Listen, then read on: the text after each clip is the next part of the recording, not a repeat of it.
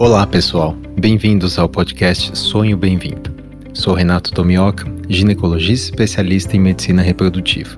E este podcast é produzido pela Arte Academy com o apoio da Clínica Vida Bem-vinda. E tem o foco de trazer para você o que há de melhor e mais atualizado na ciência da reprodução humana com a nossa experiência clínica do dia a dia. Acreditamos muito na força da boa informação e o nosso objetivo é ajudar quem precisa a atingir o sonho de ter um filho através de conteúdos de alta qualidade reunidos por quem trabalha com infertilidade. Para mais detalhes, entre no site arte-academy.com.br podcast. E agora, segue o nosso episódio de hoje. Olá pessoal, sejam muito bem-vindos ao episódio dessa semana, em que eu conversei com a nutricionista Mariana Poleto, que é nutricionista funcional e esportiva e que agora está morando em Bali, na Indonésia. Então foi um papo longo, um papo muito denso, um papo muito interessante, em que eu aprendi bastante coisa. E como o papo, o podcast foi bem longo, mais ou menos duas horas e meia, a gente conversou aqui nos primeiros 25 minutos de uma forma geral sobre a nutrição, os alimentos, conversamos bastante um pouquinho sobre a questão evolutiva, né, a relação do ser humano com o alimento. Depois um pouquinho sobre Bali, né, o que, que ela tá, tá achando ali da vida de Bali, na Indonésia. A partir do minuto 30, ela começa a falar sobre os macro e os micronutrientes. O que são macro e micronutrientes e qual é a, a relevância disso para nós que não somos profissionais, não somos nutricionistas. Caminhando ali para o minuto 43, falamos um pouquinho sobre fast food e junk food e então mergulhamos na dieta da fertilidade. Ela comentou de um termo super interessante que é o nutricionismo, isso perto ali de uma hora. E depois falamos sobre dieta do Mediterrâneo, é, alimentos fermentados, a importância da saúde intestinal, quais seriam as estratégias nutricionais para quem tem endometriose, para quem tem síndrome de ovário policístico, a ideia de usar alimentos anti-inflamatórios e antiproliferativos pra, principalmente para quem tem endometriose, o impacto da lactose e até do glúten. Conversamos também sobre eh, algumas paixões do tipo pão de queijo, foi um papo muito interessante. E no final, a grande dica aí, como você pode se alimentar melhor. Né? Então a Mari falou um pouquinho da fisiologia do sono e impacto na alimentação. Eu acho que foi um papo muito interessante, um papo que a gente abordou não só o básico da nutrição, e como você pode usar a nutrição como uma ferramenta para melhorar a sua fertilidade e eventualmente até aumentar a taxa de gravidez nos tratamentos de reprodução humana. Espero que vocês gostem da conversa dessa semana com a nutricionista Mariana Poleto.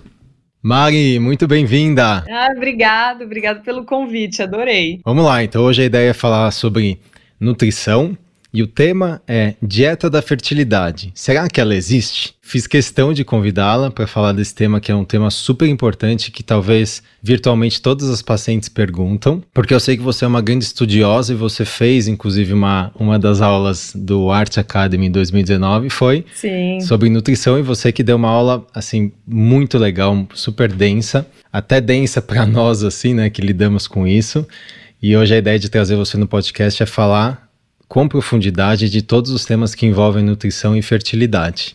Legal. E a primeira pergunta que eu faço aqui é justamente qual que é hoje, Mari, o papel de uma boa nutrição, dessa nutrição moderna, vamos chamar assim, na saúde geral e na saúde da fertilidade, na fertilidade feminina e masculina. Eu acredito que a nutrição ela vem com um papel muito de prevenção eu tento explicar até para os pacientes assim que a nutrição ela veio para preencher aquele espaço que existe entre o eu estou bem e eu estou doente. A pessoa ela não vê como essa transição aconteceu. Então ela simplesmente ela, ela acredita muitas vezes que ela desenvolveu um problema de saúde, ela desenvolveu uma doença e ela não vê que existe um espaço de tempo até que aquilo aconteça. E muitas delas se perguntam: eu poderia ter feito algo para prevenir isso, né? Esse sintoma, essa doença, essa condição, uma doença autoimune. O que eu poderia ter feito para isso não ter acontecido comigo? E é muito difícil hoje em dia, né? Hoje em dia, eu não diria nem hoje em dia, mas é, é difícil você ter essa resposta de um médico muitas vezes, né?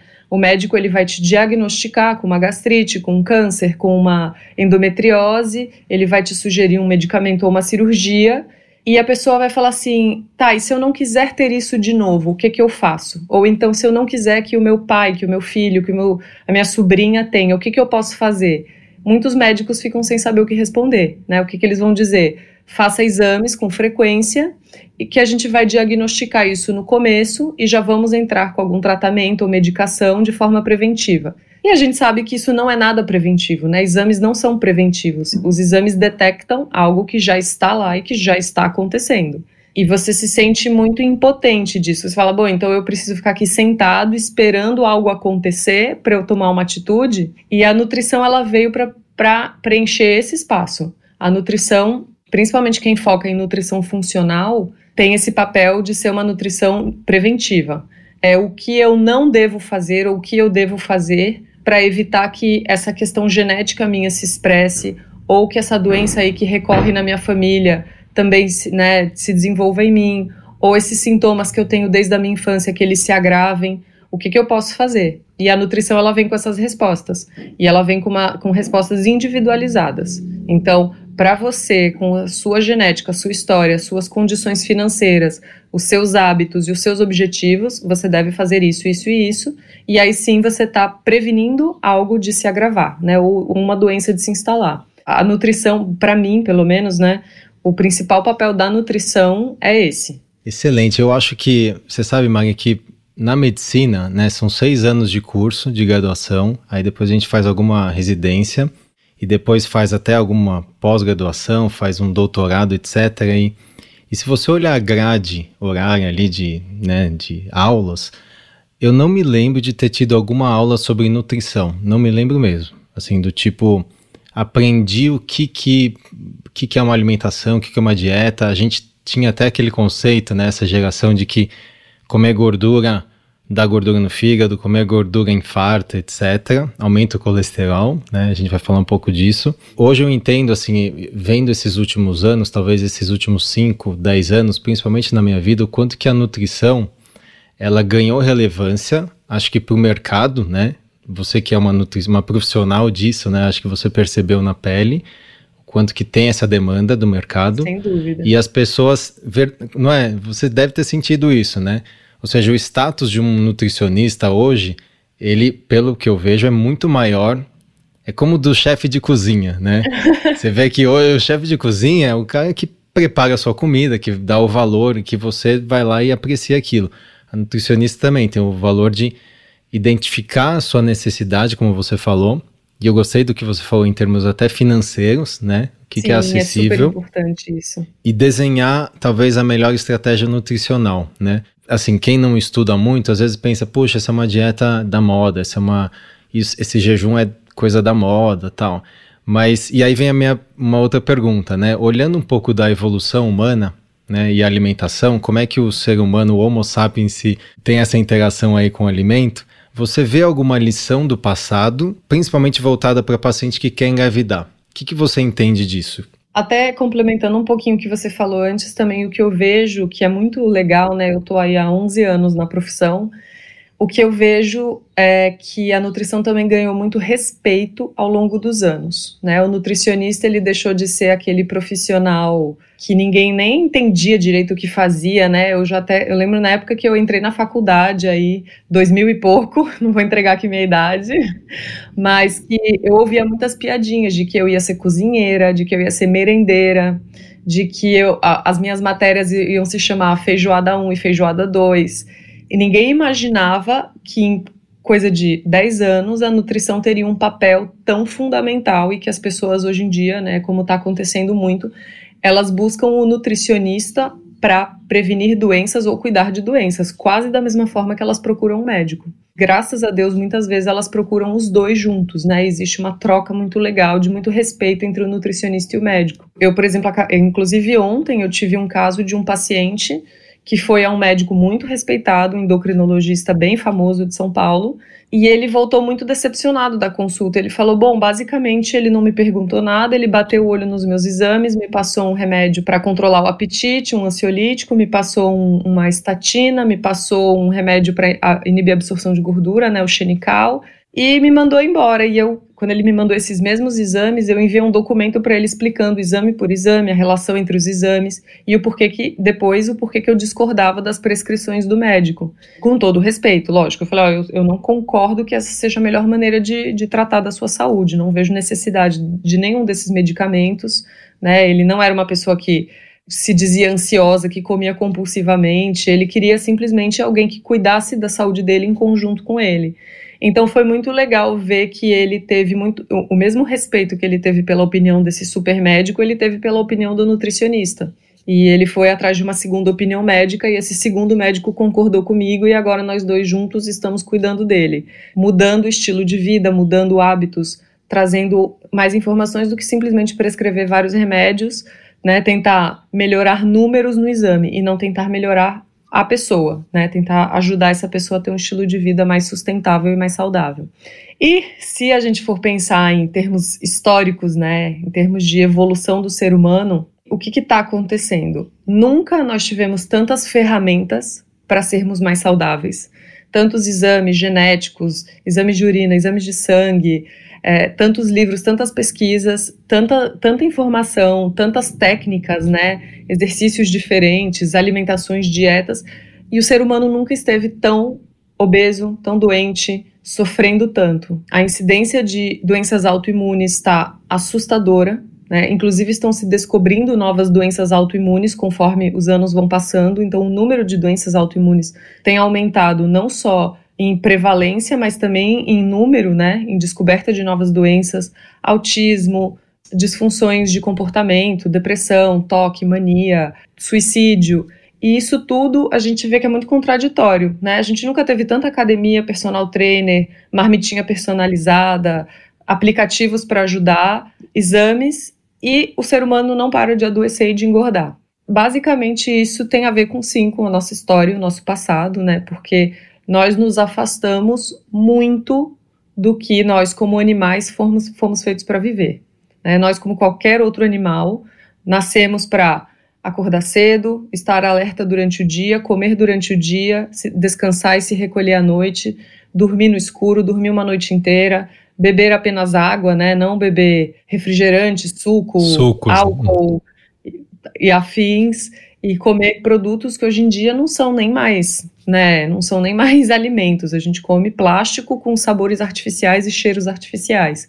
Produtos então, alimentícios, né? Produtos alimentícios, os queridos ultraprocessados. Então, assim, e fora também a carga tóxica que a gente tem diariamente no nosso corpo e que muitas vezes as pessoas não percebem. Eu tenho chamado muito a atenção de pacientes para toxinas dentro da nossa casa, né? Velhinha perfumada, aromatizador de ambiente, aquele sprayzinho para deixar o banheiro cheiroso, os produtos de limpeza, shampoo, maquiagem, tudo isso tem uma alta carga de substâncias químicas, né, que são chamados POPs, Persistent Organic Pollutants.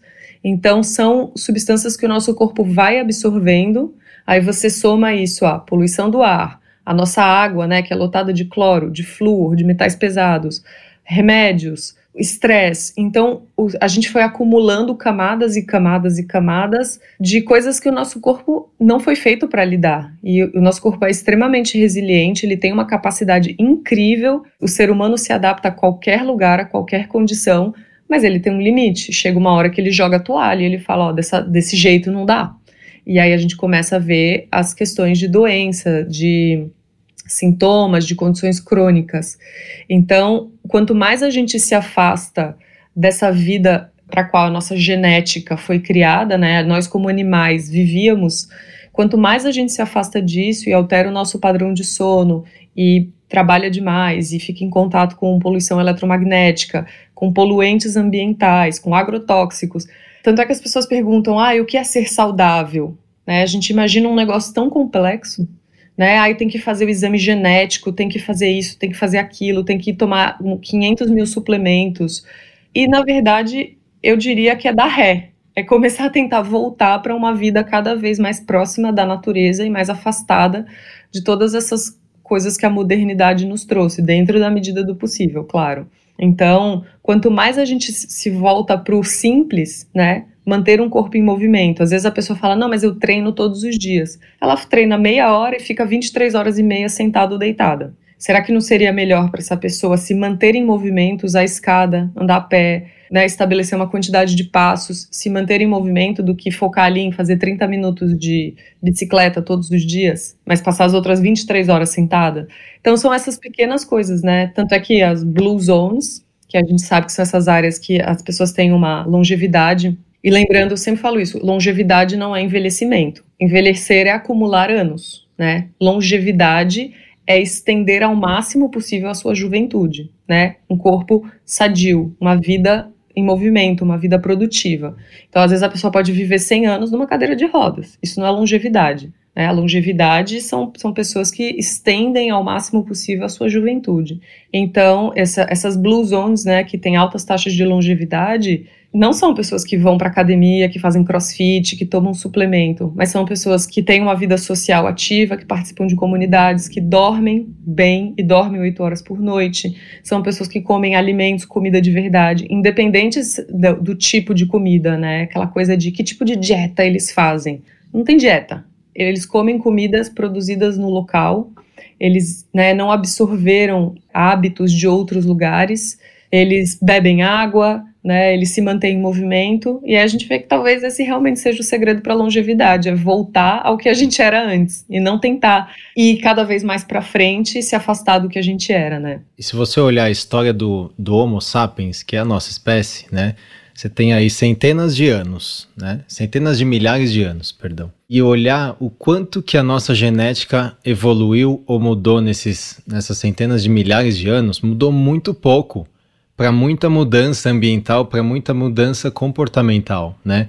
Então é difícil você acreditar que, ah, eu, eu não quero, eu quero ter uma vida saudável, mas eu quero manter o meu cookie, eu quero manter o meu, meu biscoitinho, meu não sei o quê. Você tem que olhar para trás e falar, peraí, é, isso é o natural, isso é o que a gente, né, evolutivamente a gente está adaptado, sempre fez? Não é. Não, se a resposta é não, então, e aí vem muito das, daquelas estratégias eu particularmente não gosto muito de rotular as dietas, né, Maria? Essa coisa que todo mundo tenta fazer de dieta mediterrânea, dieta low carb, dieta cetogênica, dieta não sei, vegana, vegetariana, etc. E pensar como você falou, né? Em vez de gerar vários tagzinhos de dieta, você pensar no alimento, né? O que, que você está comendo em termos de macro e micronutrientes, e a gente, eu vou te perguntar isso, e se aquilo te faz bem. Exatamente. Né? Eu acho que é muito. Essa eu acho que para mim é a verdadeira nutrição moderna. Não é a nutrição do, olha, saiu uma dieta nova, vou te prescrever, eu sou moderno. Eu acho que isso é o equivocado. A gente tem que levar em consideração sempre que a saúde ela é multifatorial. Apesar do alimento ter uma, um papel muito significativo na, na saúde de todo mundo, ele não age sozinho nem na cura nem na doença. Então, assim, é o que a gente sempre fala: não adianta tomar suco verde e ser agressivo e estressado. Não, você não vai ser uma pessoa saudável. Não adianta você cuidar obsessivamente da sua alimentação e não cuidar do seu sono. Não adianta você cuidar do seu sono, mas ser uma pessoa extremamente solitária, que é brigada com a família, que não se dá bem com os outros se você não for resolver essas questões emocionais. A nossa saúde ela é multifatorial. Ela é uma união de tudo e isso isso é fisiológico, né? O estresse, a privação do sono, isso tudo altera o funcionamento do nosso corpo, altera até mesmo a permeabilidade do nosso intestino, altera a nossa microbiota, altera a nossa resposta imunológica. Então, às vezes a pessoa fala: "Ah, mas eu tomo suco verde todos os dias e minha imunidade é ruim. Como é que pode?" Vai ver como é que tá o sono dessa pessoa. E para mim, o, o, o, triste é que são poucas as pessoas que estão dispostas a mudar o estilo de vida. Né? Parece que as coisas se separaram. Dieta é uma coisa, estilo de vida é outra. A dieta é um negócio programado que eu faço, que eu compro, que eu organizo, e o estilo de vida que deveria envolver a alimentação, né, que é o que a gente falou das blue zones, parece que fica uma coisa à parte. A pessoa não diz que ela não tem tempo de mastigar a comida, ela não tem tempo de comer, né, de tornar o momento daquela refeição uma, uma hora calma, de mastigar, de se desligar do celular, de dormir cedo. Ela não está disposta a abrir mão de nada disso. Não, eu preciso, eu tenho que fazer as coisas correndo, ah, eu gosto de ficar no celular. Então, às vezes, também o peso que se coloca só na comida é muito grande.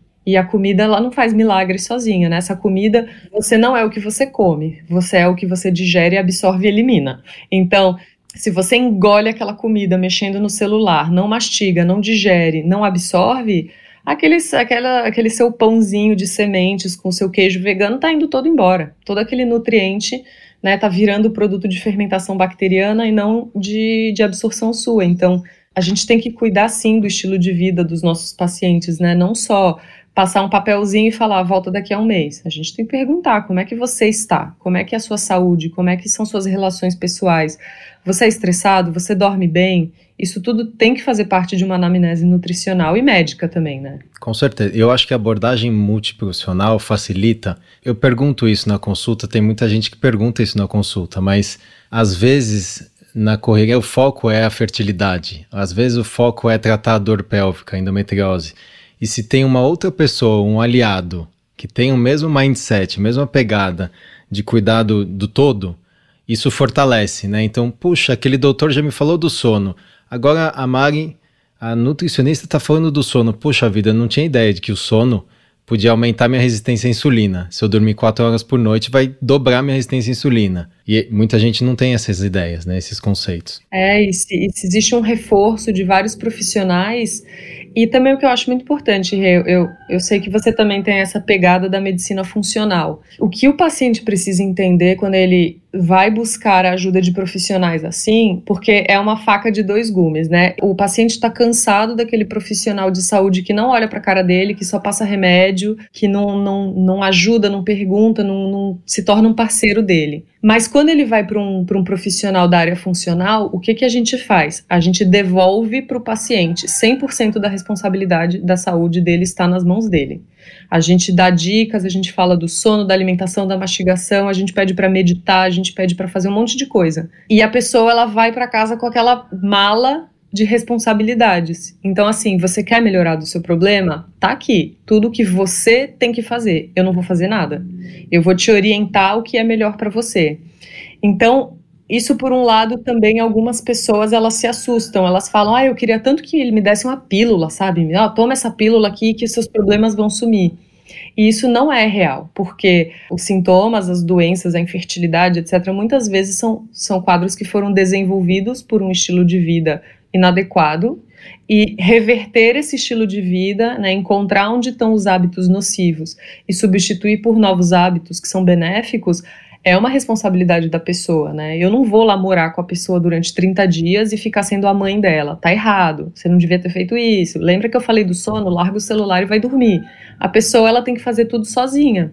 Então, o que é uma benção, porque você sai daquele estado de inércia, de ficar sentado esperando a doença aparecer, e se Deus quiser, o exame vai, vai, vai me ajudar a identificar, mas pode ser tarde demais você, você vai para um, um lugar muito ativo na sua saúde. Eu vou prevenir a doença, eu vou ter uma vida mais longeva. Só que isso também vem com muita responsabilidade, né? Vem com ação, vem com atitude, vem com mudança de hábitos. Então é o que você falou: a pessoa fala, ah, eu quero ser saudável, mas eu não quero abrir mão da minha cervejinha, do meu cookie. Eu gosto de ficar né, mexendo no Instagram até meia-noite todos os dias. Eu não quero abrir mão disso. Ah, eu não tenho saco para meditar, cinco minutos por dia. Aí eu esqueço de mastigar o alimento. Então, é uma faca de dois gumes. Você vai para um profissional da saúde, né, da, da, de atuação funcional, você tem que saber que toda a responsabilidade vai estar em suas mãos. Né? A gente está aqui para dar suporte e orientação, mas a gente não vai fazer nada pela pessoa. Então, isso é importante entender também. Mari, acho que para fechar essa parte introdutória da visão geral, que é uma coisa que a gente fica pensando, né? A gente vai mergulhar agora na parte técnica, mas só para falar que a gente já fez, né, alguns jejuns. A gente fez recentemente um, a gente tem um pequeno grupo ali, né, que começou em novembro do ano passado e a gente acabou de fazer um jejum de 36 horas só de água, né? Um water only fasting, né? Isso foi difícil para mim, viu? Isso foi difícil, tá vendo? E você que já fez jejum de 5 dias, já né? fiz um jejum de 5 dias e meio, num, 36 horas para mim foi assim, o tempo não passava. É interessante. E você vê como. E aí a gente estava conversando entre nós lá no grupo, né? O, o quanto que você dá o valor para a alimentação, não só para o alimento ali, mas para o ato né, da refeição e o sabor né, do alimento, como como a gente dá um valor absurdo e talvez o devido valor, né? Que é quando a gente se priva de uma forma consciente, né? Uma forma o objetivo no caso foi a gente quis ter mais longevidade, né? Esse vai ser um outro tema de podcast, mas é, é interessante que é, esse ato, e você falou, né, o, a, a relação com o alimento, você mastigar tal, gera um prazer. Se você tira esse prazer, né, tá comendo ali, correndo na frente do computador, isso às vezes vai acontecer, mas não, não pode ser uma regra. A relação com o alimento deve ser muito saudável também, né? Deve, a, a gente tem que honrar muito aquele alimento, né? E eu cada vez tenho ido muito para um lado de como que esse alimento chegou na minha mesa? Alguém fez, alguém produziu, alguém cultivou, alguém colheu com todo cuidado, alguém transportou. Então, às vezes a gente, a gente tem muita gente que tem, tem zero contato com a, a, o alimento em si. A pessoa acredita que o alimento surgiu ali no supermercado, então ela nem percebe o que ela está comprando, o que ela está comendo, ela não percebe quantas pessoas estão né, envolvidas para ela comer ali. Eu, eu, lembro que eu contei uma vez para uma paciente, falei, você sabia que um pé de abacaxi demora 10 anos para dar o primeiro abacaxi e que demora um ano para um abacaxi. Depois que você colhe um abacaxi, só vai nascer outro abacaxi depois de um ano. E eu lembro que a minha paciente ficou chocada. Eu falei, pois é, a próxima vez que você comer um abacaxi, dê muito valor para ele, porque foi muito difícil dele chegar até o seu prato. E aí ela até riu. Um dia ela me marcou num post no Instagram. Ela falou: fiz uma pequena oração pro meu abacaxi. Não imaginava que teria demorado 11 anos para ele chegar até o meu prato. Coitado então... do abacaxi, todo espetadinho, né? Cheio de. Ele não quer ser comido, o abacaxi, Ele não quer coitado. ser comido, ele demorou 11 anos, né? Aquele pé demorou 10 anos para dar o primeiro abacaxizinho. E eu, por exemplo, uh, não sei se, se as pessoas né, ouviram e tal, souberam, mas eu atualmente eu tô morando em Bali. Eu moro, a minha casa, ela fica de frente para um campo de arroz. Né? Aqui é super comum, não tem nada daquelas coisas de filme. Todo mundo tem campo de arroz, tem campo de arroz aqui para todo lado, no quintal de casa. E a minha casa fica de frente para um campo de arroz enorme. E eu vejo diariamente o trabalho das pessoas. aqui são muito os, os, mais velhos, né, que ainda cultivam esse hábito. Os mais novos já estão querendo ficar mais modernos, trabalhar com compra e venda de terreno. Então, os mais sobrou muito para os mais velhos manter a, o, o cultivo do arroz. E, gente, é uma trabalheira que eles têm, é uma trabalheira. Eles trabalham das 5 da manhã às 5 da tarde. Existe, é, é, eu já estou aprendendo sobre os ciclos né, do plantio do arroz. É um trabalho extremamente manual. Eles, eles colocam na, na terra uns tufinhos, assim, né, uns brotinhos de arroz. Eles colocam um por um e eles enterram com a mão na lama. Eles enterram quase que o braço inteiro para posicionar ele da forma certa. E é um por um. Então, assim e depois, quando o, o, o, arroz começa a crescer, vem os passarinhos, os ratos, e eles têm que eles passam o dia inteiro tocando esses animais, de uma forma bem rural ainda, né? Batendo palma, eles têm lá uns artifícios que eles usam, umas coisas que eles inventam. E eu falo, meu Deus, isso tudo para virar um prato de arroz, que a pessoa vai engolir e nem vai perceber a quantidade de trabalho humano, de dedicação que existe atrás daquilo. Então, a gente realmente perdeu o contato com o alimento, o respeito pelo alimento. A maioria das pessoas não sabe mais, e eu me incluo nisso, viu? Eu não sei a sazonalidade dos alimentos. Eu tô aqui comendo um abacate, eu não sei se é época de abacate ou não. Eu não sei nem de onde esse abacate veio. Né? Pode ser que ele tenha vindo do México e eu tô aqui em Bali comendo. Eu não sei quantos dias esse abacate ficou num navio, se ele foi preservado de alguma forma química. Então, tudo isso a gente se desconectou, né? Então, se, se eu tenho uma conexão maior, eu posso falar, mas peraí, eu tô comendo abacaxi, mas não é época de abacaxi.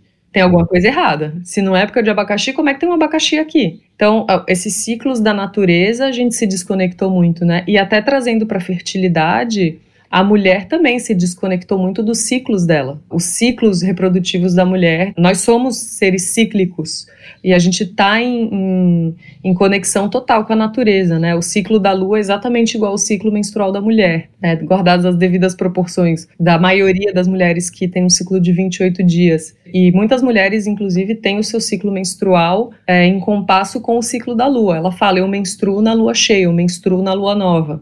E a gente se desconectou totalmente da, da natureza, né? E, e, aí é impossível. A gente virou um ser alienígena nesse planeta que come plástico, que, né, que fuma, que polui o próprio ambiente que mora.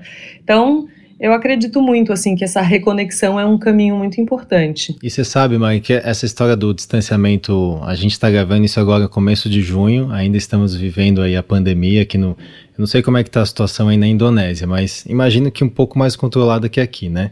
Afinal, o Brasil é o segundo país, né, de, de casos. Uma coisa, eu tenho um, um, grande amigo, que é o Rodrigo Rivelino, e ele, ele começou a, essa relação com o alimento, ele vem de uma outra indústria, totalmente diferente, mas ele começou a plantar uh, alimentos orgânicos, tal, ali num, num local que ele tem aqui perto, em Vinhedo. Com a história do distanciamento, a gente pelo menos eu senti, né, a gente tem esse privilégio de poder ter contato com produtores locais. Ele é um deles ele traz alimentos assim, olha, essa semana tem cenoura, tem cebolinha, tem hortelã, não tem isso, isso acabou, e vem. Entendeu? É Aquele que alimento tem. que você sabe que tá na época super fresco, produzido é por uma. a terra deu. Exatamente, por uma pessoa que você conhece, que fez com carinho aqui. Então, assim, esse seria o sonho, né? Não só para os vegetais, mas também para as proteínas animais, né?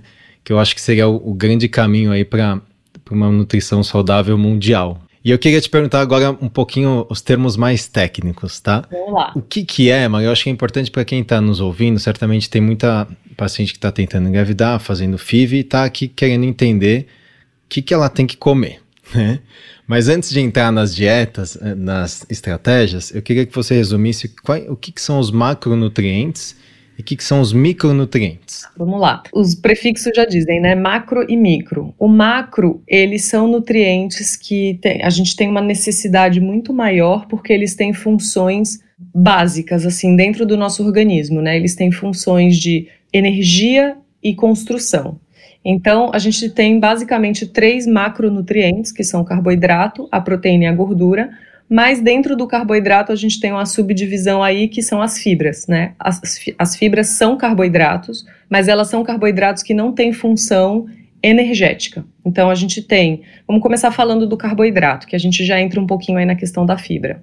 O carboidrato, ele, ele tem uma função de nos fornecer energia, tá? Isso é uma visão bem simplista, tá? Porque se a gente for entrar na parte de bioquímica e de fisiologia, a gente vai ficar aqui o dia inteiro falando de outras microfunções específicas. Então vamos num panorama geral, o carboidrato ele tem uma função energética. Ele vai ser absorvido pelo nosso corpo para virar energia na forma de glicose que vai entrar nas nossas células, entrar lá na mitocôndria, produzir ATP e fazer permitir com que a gente tenha energia dentro de cada célula do nosso corpo. Então a gente precisa de energia no cérebro, a gente precisa de energia nos nossos músculos, a gente precisa de energia nos nossos órgãos para desempenhar as funções dele, e o carboidrato vai ser um nutriente então com a função energética, basicamente. Dentro do carboidrato existe o grupo das fibras. As fibras são carboidratos que não são digeríveis. Nosso corpo não consegue digerir fibra. Então essa fibra ela fica ali no nosso intestino e ela vai ter mais uma função de regular o movimento intestinal e de alimentar a nossa microbiota, que são microorganismos, principalmente bactérias, que moram no nosso intestino. Elas sim conseguem digerir e metabolizar essas fibras e as fibras que o nosso corpo não consegue digerir e nem as bactérias conseguem digerir são as chamadas de fibras insolúveis. Elas vão ajudar a formar o bolo fecal, absorver água e ajudar a eliminar essas fezes. Então as fibras elas teriam um pouco mais de dessa função. Quando a gente fala que as fibras são diferentes dos carboidratos porque elas não fornecem energia, isso tem um viés, tá? Então assim, basicamente eu diria que a fibra ela não é são carboidratos que o ser humano não consegue digerir, porque a gente não tem a enzima que digere fibras, vários todos os tipos de fibras. Mas quando as bactérias fermentam as fibras solúveis, a gente produz ácidos graxos de cadeia curta e esses ácidos graxos de cadeia curta viram energia. Então, não é que a fibra não produz energia, ela produz um tipo de energia bem específico, mas que depende de uma microbiota adequada para fazer isso. As proteínas, elas são uh, macromoléculas que têm uma função mais estrutural. Então, elas vão criar todo, todas as, as estruturas funcionais do nosso corpo. Nossa pele, nossos órgãos, nossos hormônios, nossos neurotransmissores, nossos músculos. Então, a, a proteína, de uma forma também bem geral, ela vai ter essa função de entrar e formar estruturas necessárias para o nosso corpo funcionar. E não, a gente associa muito proteína a músculo, né? Mas assim, a gente tem centenas de, de outras. Colágeno. Colágeno, fibroblastos. tudo, tudo, articulações, é, os, os próprios órgãos, né, as nossas artérias, tudo isso é feito de proteína. E as proteínas também são substâncias que atuam como neurotransmissores, como hormônios, elas também né, têm essa função de serem mensageiros dentro do nosso corpo. E as gorduras, elas têm duas funções primárias, né? Elas também podem ser uma fonte de energia. Então, a, o nosso corpo ele utiliza muito bem essas duas fontes, a gordura e o carboidrato. É, a, ambas as fontes elas vão entrar ali no ciclo de Krebs e serem convertidas em energia, que é o ATP. Mas a gordura ela também tem outras funções importantes, né? A gordura ela está muito relacionada à formação de hormônios esteroidais. Então, uma dieta muito pobre em gordura pode dificultar a, a, formação adequada e a metabolização adequada de hormônios que são desse tipo, são hormônios chamados de esteroidais. Como a testosterona, o estradiol, né? Os próprios, então, cortisol. São fundamentais. Todos eles vêm de uma estrutura que ela é derivada de gorduras. Então, é importante ter um consumo adequado de gordura, sim. Esses são os macronutrientes. Os micronutrientes são nutrientes que a gente precisa em uma quantidade mais baixa, porém não são menos essenciais do que os macros, né? Eu posso, não é porque eu preciso de pouca quantidade que eu posso ficar sem. Então, a, os micronutrientes são as vitaminas, os minerais, alguns metais e os antioxidantes também. Então, são, são nutrientes que a gente precisa de um consumo frequente, alguns deles mais, alguns menos, mas que eles vão desempenhar funções assim, chave no nosso metabolismo. Então, existem certas coisas, por exemplo, a gente falou de neurotransmissores. Para eu produzir a serotonina, a melatonina, a dopamina, que são neurotransmissores e hormônios que são absolutamente essenciais para a minha saúde mental e física, eu preciso de vitamina B6, vitamina B9 e vitamina B12. Se eu tenho deficiência dessas vitaminas, eu posso desenvolver uma depressão, eu posso desenvolver um caso de insônia crônico. E eu tô lá achando que o meu, o meu problema é mental, entre aspas, né? E às vezes pode ser uma deficiência nutricional. E até recapitulando um pouquinho o que você falou, Rê, de, que os médicos não têm aula de nutrição, isso é um choque, né, pra gente como nutricionista, quando a gente descobre isso em algum momento, porque muitas doenças Doenças mentais, físicas, reprodutivas, elas podem acontecer por deficiências nutricionais. E tem muitos médicos que não sabem. Se eu perguntar para um médico, por exemplo, o que, que a deficiência crônica de vitamina B5 causa? O médico vai falar: hum, não sei. Fala, pois é, às vezes o seu paciente tem isso. E você está lá pensando em câncer, lupus e não sei o que, e o paciente tem uma deficiência de um, de um mineral ou de uma vitamina.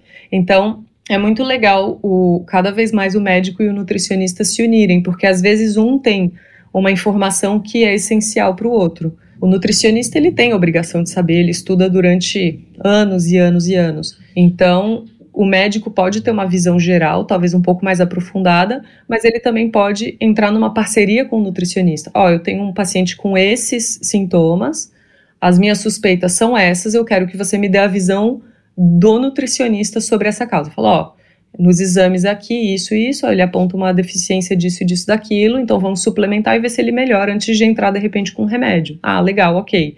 Então essa, essa parceria é muito legal. Tem um micronutriente que ele é um pouco polêmico, eu diria assim. Dois, na verdade, né? A vitamina D e a vitamina C. Por quê? Um, a vitamina D, apesar de ter esse nome, ela não é uma vitamina, ela é um hormônio que a gente produz no nosso corpo, mas que também a gente pode, pode suplementar. Ela tem esse nome, né? Acabou que é um nome errado, mas ficou aí. Então, a vitamina D ela não seria considerada um micronutriente, porque ela é um hormônio.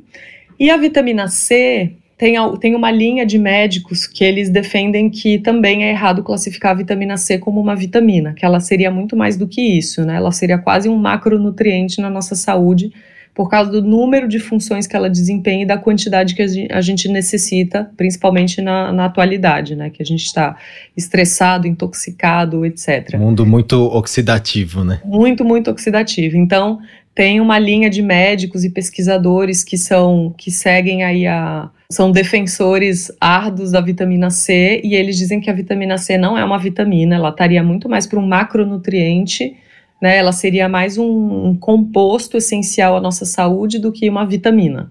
Então tem só essas duas curiosidades aí em relação aos micronutrientes. Não, eu acho que assim, parece um, papo de nerd, né, aqui que a gente teve, mas eu acho que é importante todo mundo saber disso, né, que existem carboidratos, carboidratos simples, complexos. E dentro do simples tem os açúcares. Aí tem os monossacarídeos, disacarídeos, tal. Ah, ah, tá, mas isso é uma classificação. Fica mais fácil entender assim, do, porque quando você fala para o paciente, olha, aquele suco de uva integral orgânico que você está tomando, meio litro à noite, ele é cheio, cheio, cheio de frutose. Frutose, o efeito metabólico é igual, se não pior, do que um disacarídeo, do que uma lactose, do que, enfim, uma, até uma sacarose, né? Porque está muito associado à esteatose hepática e tal. E você fala, puxa, mas não é fruta, não é saudável? Então a ideia aqui é, na verdade, passar primeiro essa visão macro, né, desse, literalmente dos macronutrientes, até para quando a gente for falar agora das dietas, entender que, puxa, aquele carboidrato, agora entendi por que, que pode me fazer mal, pode aumentar minha resistência à insulina. Exatamente. E não só em relação às dietas, mas é importante a gente entender a, o papel dos macro e dos micronutrientes no desenvolvimento também de doenças, né? Porque a falta ou o excesso de alguns deles podem alterar desde a nossa microbiota e da integridade do nosso intestino até ser disruptor de hormônios e atrapalhar o sono. Por exemplo, então, às vezes, porque nem você falou, a pessoa nem imagina que aquele copão de suco que ela está tomando antes de dormir pode ser a causa da insônia dela, pode ser a causa da falta de um sono reparador, né? Então, a, se a pessoa não entender o que, do que que a gente está falando, viram dicas soltas. Ela vai pensar no suco de uva, ela fala, ah, então tá, já que eu não posso tomar suco de uva, eu vou comer uma banana com mel antes de dormir. Então, às vezes ela está trocando seis por meia dúzia porque ela não entendeu o conceito de que carboidratos simples ou refinados vão elevar a insulina, que vão impedir a liberação do GH durante o sono, ela não vai ter um sono reparador. Então, a, se a pessoa entende, ela fala: Ah, entendi. O problema não é o suco em si, o problema é o, o tipo de comida, de carboidrato que eu estou consumindo. Então, eu trocar um suco de uva por um suco de maçã não vai mudar nada. Ah, agora eu captei. Então, é importante sim, né? Quanto mais o paciente se educa, mais argumentos ele tem até para conversar com o médico. Se ele não sabe nem do que ele está falando, ele não vai conseguir tirar dúvidas, ele não vai conseguir debater as orientações, falar, mas espera aí, eu reclamei que eu tô com insônia e você colocou aqui de ceia para eu tomar um copo de suco de uva, que às vezes médico passa dieta, né? Mas o, a, a, isso não é um carboidrato simples, não atrapalharia o meu sono? Aí o médico fala, opa, acho que eu tenho que dar uma estudadinha em nutrição. ou parar de passar dieta. Mas é, eu acho que a ideia é exatamente essa. É, quanto mais você entender o básico, menos você vai errar no dia a dia. Porque vai aparecer. Eu, eu, eu brinco até hoje, Mari, quando eu era adolescente, eu queria fazer uma dieta low carb e tal, para dar aquela secada, sabe? Aquela coisa uhum. de adolescente. adolescente 28 anos, sabe? Sei, sei, adolescente três anos atrás, tá. E aí eu lembro que eu fazia uma alimentação super perfeita, tal, mas eu comi um monte de, de acho que é feijão, sei lá, com uhum. proteína tal, e na, na minha cabeça, feijão era proteína. É. Sabe uma coisa bem básica, assim, que você ouve falar, olha, come feijão que vai ficar forte, tem ferro tal, e esquece que é cheio de amido, né? Então, é. são coisas básicas que mesmo quem vai lida com saúde pode errar, né? E acho que você passou muito bem aqui essa história do macro micronutriente. E eu queria fazer agora a pergunta em relação a fast food, né? Então, assim, Opa. qual que é o. Qual que é o impacto? Primeiro, assim, o que, que, seria o fast food, né? Essas comidas altamente processadas. E qual que seria o impacto disso na fertilidade feminina e masculina? Então, quando, quando eu estou educando o paciente na consulta, eu sempre explico, eu pego o milho como um grande exemplo. Eu falo, eu vou te explicar o que, que é um alimento in natura, minimamente processado, processado e ultraprocessado. Imagina uma espiga de milho orgânica, natural ali que o seu Zé plantou, ele não colocou nenhum agrotóxico, ele não colocou nada. Isso é um alimento in natura, tá? Então, ele é do jeito que a natureza colocou ele no planeta, ele não sofreu nenhum tipo de alteração. Quando a gente tem um alimento que é minimamente processado, ele passou por alguns processos para se tornar comestível. Então, por exemplo, no caso do milho, eu tenho que cozinhar, né? Eu preciso cozinhar esse milho.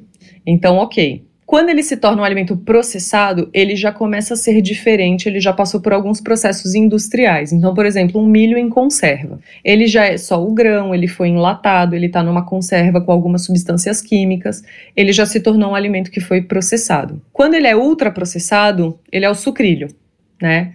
Olha um grão de sucrilho crocante, coberto de açúcar, e veja o quanto ele não tem a ver com o alimento original.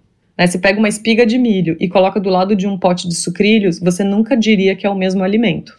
Então, quanto mais o alimento se distancia e passa por processos industriais para se tornar aquele novo alimento, ele se tornou um alimento né, com graus de processamento, ou chamado ultraprocessado. Então a gente tem a mesma coisa: o tomate, o tomate pelado, o molho de tomate industrializado e o ketchup. Eu tenho o trigo, ali aquele trigo orgânico, original, etc. Aí eu tenho o, o, trigo já cozido ali na forma de quibe ou de tabule. Aí eu já tenho uma, um macarrão.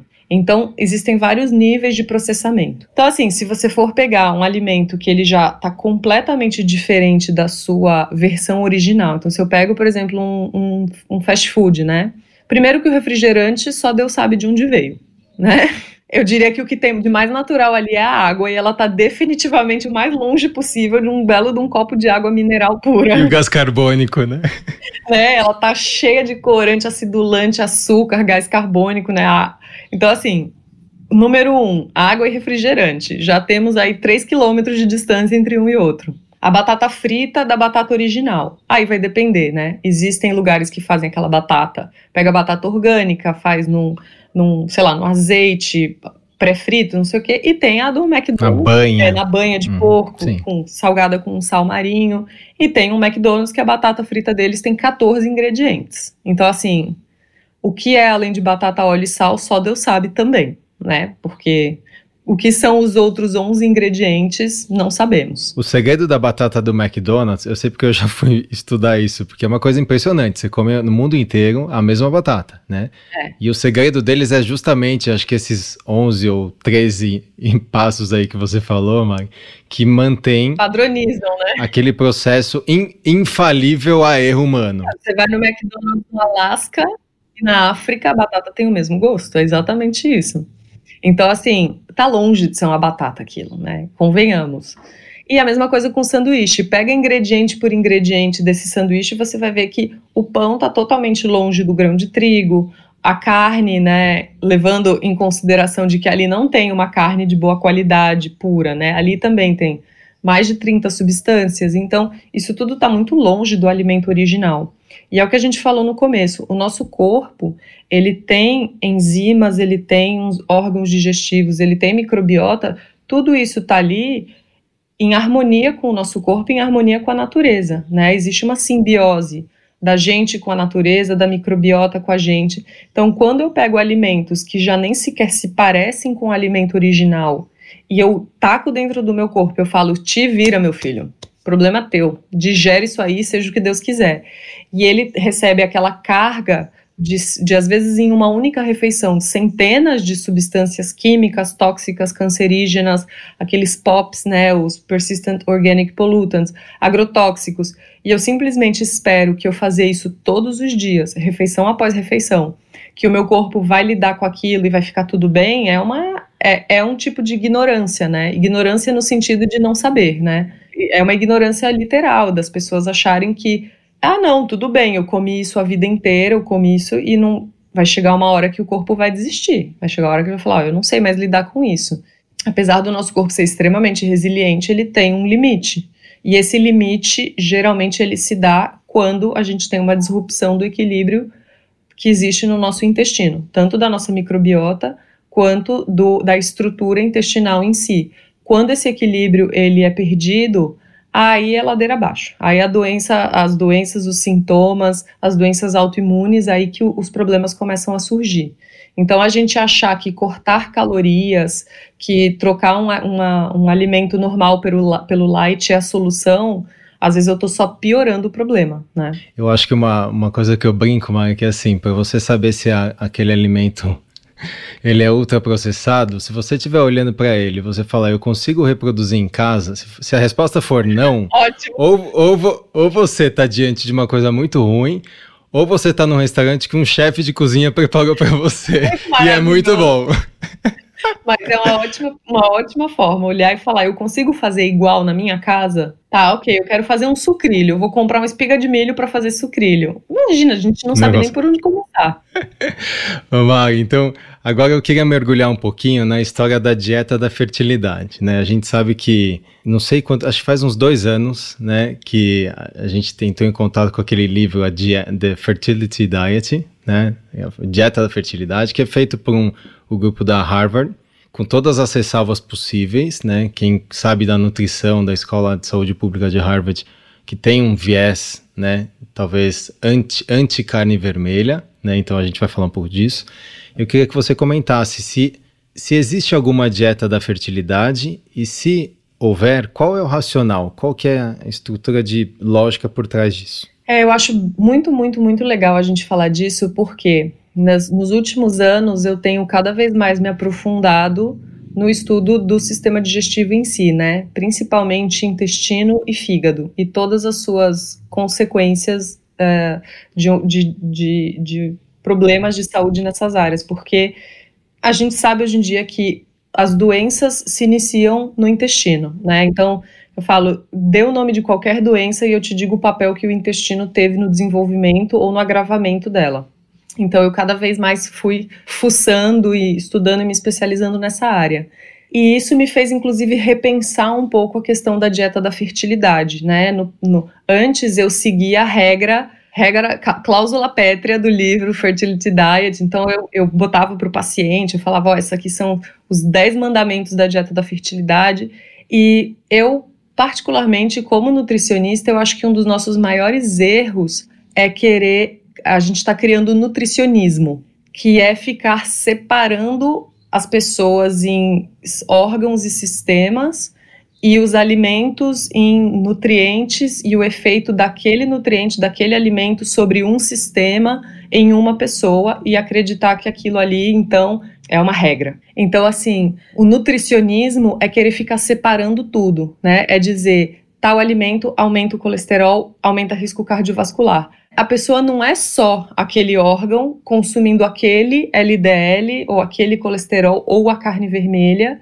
e tendo aquela consequência, né? Ela é uma pessoa com todos os fatores físicos, químicos, emocionais, biológicos, mentais, ambientais que circundam aquela pessoa, o tipo de alimento que ela consome. Então, realmente, aquele cara que tem acesso a uma carne grass-fed, né, orgânica, criada solta, etc eu posso comparar com o executivo estressado de São Paulo que come um bifão qualquer grelhado no óleo de soja num self-service em São Paulo? Eu posso dizer que é exatamente a, a, a, mesma, é a mesma carne vermelha tendo o mesmo efeito? Se eu desconsidero todos esses fatores ambientais e pessoais de cada um? Então eu fui me afastando um pouco desses conceitos muito fechados.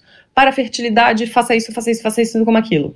Porque são, são observações, né? Então, eu tendo a individuar mais, eu tendo a dizer que a dieta da fertilidade de cada pessoa é diferente. E isso tem muito a ver com essa questão do intestino também, né? Porque é onde a grande maioria dos problemas começa. É por maus hábitos alimentares, é por um intestino hiperpermeável, é por uma desbiose. Isso gera uma inflamação crônica, gera resistência à insulina, gera fígado gorduroso.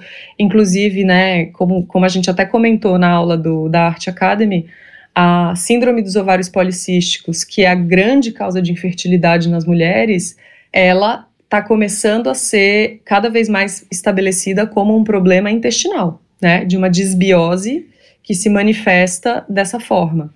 Então, se até na, na, síndrome dos ovários policísticos o intestino tem um papel fundamental, e sempre que eu falar intestino, eu estou falando da estrutura e da microbiota, né?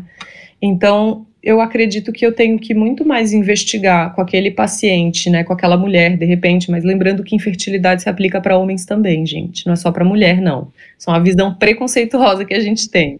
Eu tendo a investigar a rotina daquele paciente, o que que está fazendo com que o corpo dele acredite que não é bom para ele se reproduzir, né? Ou porque ele está se sentindo desnutrido, ou porque ele está se sentindo ameaçado, estressado, e ele fala: não é uma boa hora para essa pessoa aqui gerar, uma, gerar um descendente, principalmente no caso das mulheres. E eu acho que você tocou já num ponto que vale aqui um, um gancho, que muita gente pergunta: ah, doutor, será que jejum é, prolongado vale a pena para eu que estou tentando engravidar? E eu, eu falo assim, a minha resposta é, pensa na evolução, né? Será que é natural, é evolutivo você querer se reproduzir no momento que você está em privação total de nutrientes? Talvez não, né? Tudo bem, um jejum intermitente eu nem classifico como jejum, né? Seria um TRF, mas um jejum mais prolongado talvez não faça sentido, porque você acaba diminuindo pulsatilidade de GNRH, KFSH, KLH, para de ovular muitas vezes, então não tem sentido. Isso vale também para o homem. Por isso que é legal, né, da paciente que está ouvindo, entender a lógica, né, o raciocínio, porque fica mais fácil.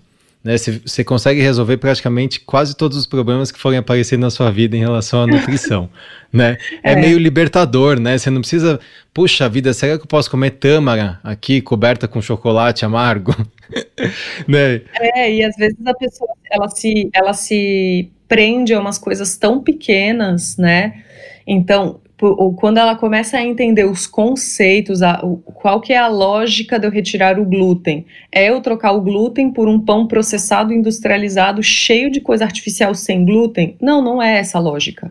A lógica é porque o glúten ele é uma proteína que está muito relacionada à disrupção dessa barreira intestinal, que vai causar. Depois até eu posso explicar um pouquinho melhor, caso você ache interessante esse processo, porque muitos dos casos de uma mulher que tem dificuldade de engravidar, ela está com o organismo inflamado ou acima do peso ou os dois, né? Então, o que, que qual o recado que aquilo está passando para o corpo dela? Não é um bom momento para engravidar. A gente está com o nosso funcionamento totalmente alterado. Isso aqui é um ambiente hostil, tá cheio de inflamação aqui dentro. Não é um bom momento para gerar um bebê. E o nosso corpo sabe se defender disso, né? Ele sabe, tanto é que você falou do jejum. Qual que é o nosso um dos grandes intuitos do jejum, né, de fazer essas janelas sem alimentação mais prolongadas? É gerar mecanismos de adaptação. A gente quer impor um estressezinho Existem estresses legais, né, que eles geram adaptação pelo nosso corpo. Existe o banho gelado, existe o jejum, existe a meditação. Sauna. Sauna. Então a gente quer o, o exercício, né? O exercício Sim, é, um, é, um é um grande exemplo de estresse. Eu quero cutucar o meu corpo, tirar ele da zona de conforto e falar: bora, meu filho, acorda, se levanta, se adapta, faz alguma coisa. Tanto é que se a gente começa a fazer o mesmo exercício todos os dias, uma hora o nosso corpo nem, a gente nem sua mais. Então, por isso que a gente precisa ficar mudando e trazendo novos estímulos.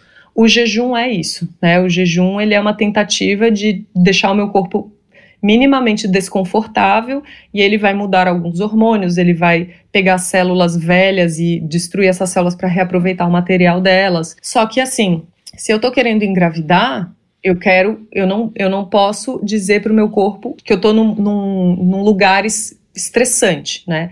Para o seu corpo, a privação do alimento é eu tô na seca, acabou o alimento aqui, começou o inverno, seu corpo não sabe que você está em casa assistindo TV fazendo jejum intermitente. O seu corpo ele, ele tem respostas primitivas. Então, se essa pessoa está 24, 30, 36 horas sem comer nada, ele fala: opa, sobrevivência ameaçada. Tá estranho o negócio, já faz dois dias que essa pessoa não come. Então, ele já vai pensar na, na, seca, no inverno, em qualquer, né? Essa pessoa tá, tá, tá ameaçada, ela não pode sair para caçar. Então não é, não é, não é hora de gerar bebê, né? Vamos lutar pela nossa vida primeiro, depois a gente tem um bebezinho. Então realmente, será que é o melhor momento para fazer jejuns prolongados? Talvez não. Mas um jejum, né, o chamado jejum fisiológico de 12 horas, esse absolutamente qualquer ser humano, desde uma criança, uma gestante, um idoso, qualquer pessoa pode fazer, tá? Então, tem, algumas pessoas têm que ter um cuidado um pouco maior, né, diabéticos tipo 1, é, pessoas com caquexia, então as, essas pessoas elas têm que ter uma orientação bem personalizada em relação às janelas de alimentação. Mas um jejum, né, um intervalo de 12 horas entre o almoço e o jantar, entre o jantar e o café da manhã, desculpa, 12 horas entre o jantar e o café da manhã beneficia qualquer pessoa. Então não tem problema nenhum. Nenhum. Eu, eu sempre falo, o jejum ele, ele só faz sentido porque ele vem envolto de períodos de alimentação, porque o jejum prolongadíssimo leva à morte. A verdade é essa, né? O jejum, é, se você parar de comer. Exatamente. Então, assim, só faz sentido se você, entre aspas, né, fazer essa, essa agressão, né, que é, a gente hoje entende que é muito benéfica, desde que você tenha também, antes e pós-jejum, uma alimentação adequada, porque essa oscilação, né, esse ciclo que você falou de queda, de ativação de algumas cascatas de crescimento, mTOR e GF1, é, mesclada com não ativar e ativar, isso que traz saúde, né? Então a gente vê, por exemplo, no, no, no exercício, você tá ali durante o exercício, é uma agressão, mas o benefício provavelmente vem muito mais depois, quando você está regenerando, você está hipertrofiando, você está ganhando. É, né? e é, é legal as pessoas entenderem que tudo é assim. Por exemplo, muitos gurus agora hoje em dia, né, que são que fazem o chamado breathwork, que são exercícios com a respiração. A apneia, exercícios de apneia são incríveis para gerar resistência mental, para gerar né, um pouco de hipóxia. Então você aumenta até melhor, pode melhorar até sua capacidade aeróbica nos exercícios, tem vários benefícios. Mas se você ficar sem ar para sempre, você morre.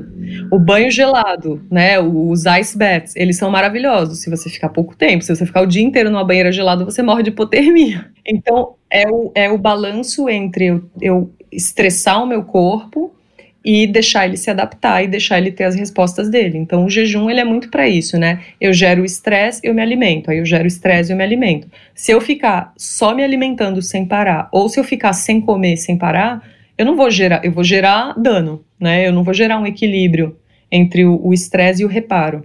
Então é bem por aí mesmo. Eu acho que assim, o jejum, usar o jejum como um remédio para uma dieta ruim, ah, eu vou comer hambúrguer o dia inteiro, pizza tal, e vou mesclar, um, vou salpicar uns jejuns ali na minha semana para dar um detox. Isso eu acho que é talvez o erro mais é o erro crasso, né? Para mim o nome disso é transtorno alimentar. A pessoa ela tá tendo crises de compulsão e restrição. Isso é muito diferente de um jejum né? Tem muitas pessoas que fazem isso. Então, até em inglês a gente brinca, né? O feasting e o fasting. O feasting é feast é banquete. Então a pessoa ela tem um período que ela come sem parar e depois ela faz jejum. Gente, isso é transtorno alimentar, isso não é jejum, tá? Então, quando você come uma quantidade muito grande de comida, de fast food, de junk food, e depois você tenta compensar isso fazendo jejum, isso é um quadro bulímico, né, que é caracterizado por uma, um, por uma alimentação mais compulsiva, seguido de uma tentativa de compensar o erro, digamos assim. E essa tentativa de compensar pode ser exercício, pode ser jejum, pode ser uso de laxante, pode ser o vômito. Então, existe uma. Os conceitos eles estão se misturando porque tem muitos gurus do jejum que falam: não importa o que você coma, você pode comer tudo o que você quiser numa janela de 6 horas e depois você jejua por 14, né, 16, 18, 20 horas. Então, tem pessoas que estão levando isso para o lado de um transtorno alimentar. Nesse momento que a gente tem a resposta da adaptação do organismo, é o momento de mais do que nunca você nutrir o seu corpo. Então, por exemplo, quando você vai lá e estressa o seu organismo na academia, o que, que você faz depois? Você descansa, você dorme, você toma seu whey, você toma seu, você come seu frango com batata doce. Então, você faz de tudo para melhorar o reparo daquela, daquele machucado que foi feito no, no, na academia. E o jejum é a mesma coisa. Você deixou, privou o seu corpo por um tempo do alimento, deixou ele estressado, deixou ele lá se renovando, né? reciclando suas células. Na hora que você abre a porteira e vai dar comida para ele, dê macro e micronutrientes, não dê agrotóxico, açúcar, fast food, corante. Aí você está querendo demais, né? Aí pobre corpo. Mag, e eu acho que assim, agora vamos entrar um pouquinho na. Se a gente for pe pegar a literatura, a evidência científica mesmo, né? É, tem cada vez mais saído, talvez a dieta, né? A dieta que mais se fala é a dieta do Mediterrâneo né? Que é uma dieta que, no meu ver, tem, tem muitos benefícios, tem muitos alimentos fortes, né? Tem muitos macro e micronutrientes em proporções boas. E uh, a evidência é essa, tem estudo na, na Human, tem estudo na Fertility, tem um monte de estudo falando da dieta do Mediterrâneo. Então, eu queria que você traduzisse um pouquinho, né? Apesar de eu ter rotulado dessa forma, o que, que eles comem lá no Mediterrâneo que a gente pode talvez adaptar aqui para o Brasil. Né? talvez aí em Bali seja mais fácil comer a dieta mediterrânea, mas enfim, o que, que você acha disso tudo? Olha, há controvérsias, é. viu, que o pessoal, o balinês de verdade, ele não se alimenta muito bem. Tem muita fritura, né? Muita fritura, né? Porque por causa da questão de higiene pública aqui, né? Que é, é bem deficiente, então eles fritam tudo. Os vegetais, o arroz, o macarrão, eles fritam absolutamente tudo, que é para não ter contaminação. Então, e eles comem muito açúcar aqui, muito. Tanto é que, não sei se você sabia, mas a expectativa de vida aqui é de 60, 64 anos. É muito baixa. E fumam, né? Eles fumam bastante? Fumam muito, muito né? desde a infância. É. Muito. Bom, a dieta do Mediterrâneo, o que, que eu acho que é o grande tchan dela? Ela é uma dieta de alimentos minimamente processados, né? Então, se você for ver, o que, que eles usam de óleos? Azeite, né? Eles não usam óleos derivados de cereais né, de, do processamento de cereais. Se eu, por exemplo, for, eu posso ir em, fazendas de fabricação artesanal de azeite, o povo vai estar tá lá pisando, esmagando é, as, as azeitonas para fazer o azeite, passando numa prensa. Se eu for tentar fazer isso com a soja, fica aí tu pisando na soja para ver quanto de óleo sai dela. Não sai. Então, assim, o processo de fabricação de óleos de cereais, como milho, é, soja, canola, ele é um processo altamente industrializado. Muito diferente do óleo de coco e do óleo de, das olivas, né, que é um processo artesanal e que se faz há milhares de anos. Também eles têm uma, um consumo muito alto de vegetais, de peixes, de alimentos fermentados. E nisso a gente até entra com o vinho, né? Mas assim, de queijos curados, de alimentos fermentados. Só que se você for, ver, eles são alimentos que, que nem eu expliquei, eles são chamados de minimamente processados. Eles passaram ali por um processo de cozinhar, esmagar, triturar, fermentar, mas todos eles são processos que há 200 anos atrás, há 500 anos atrás já se fazia. Não são processos industriais. Diferente de eu fazer um sucrilho, de eu fazer qualquer outra coisa. São alimentos que passaram por processos mínimos, né, manuais, artesanais. A gente tem uma prevalência muito grande de alimentos ricos em ômega 3. A nossa dieta ocidental moderna, ela é o oposto. Ela tem muita prevalência de alimentos ricos em ômega 6, que é um tipo de gordura que é mais pró-inflamatória ela aumenta a, a, as, as, as, substâncias inflamatórias no nosso corpo. Desses óleos vegetais que você falou, altamente processados, né? Altamente processados. E a gente não pode esquecer, por exemplo, eu vejo isso nas minhas consultas. As pessoas, ah, eu aumento muito meu consumo, eu como muito peixe. Qual peixe? Tilápia. Você já foi pesquisar como que a tilápia é, é criada? A tilápia é a vaca do, do, Não é um peixe. Não é um peixe. É. Ela é uma vaca que nada ela é criada com ração, ela toma um, um, medicamento que impede a diferenciação sexual dela, então ela é o, hormonalmente manipulada. A tilápia é criada em cativeiro num ambiente altamente estressor, né? Tanto é que nos últimos dias, quando eles, eles, é, de, eles tiram a comida da tilápia para ela ficar com o trato gastrointestinal limpo. E elas entram num processo de canibalismo, elas começam a comer umas às outras, é uma carnificina. Então eu falo assim, vai olhar a tilápia de cativeiro e me diga se você está comendo um peixinho rico, saudável em ômega 3. Não tá. Então, o nosso processamento tá todo errado. Ô, Mari, você sabe que tem uma história engraçada da tilápia? que eu, a história da tilápia é o seguinte, eu gosto de cozinhar, né? Uhum. Eu, aí, um dia eu falei assim pra, pra Verusca, minha esposa, aqui em casa, eu falei, vamos comer um peixe, compra, compra uma pescada, né, em casa, compra uma pescada amarela e tal, e vamos fazer. Ótimo, aí eu cheguei à noite, Tá, tinha um peixinho, uma delícia ali, empanado na farinha, acho que era, não sei se é de quinoa, enfim, com farinha de amêndoas, acho que era isso. E aí, eu, primeira garfada, eu falei, que que é isso aqui?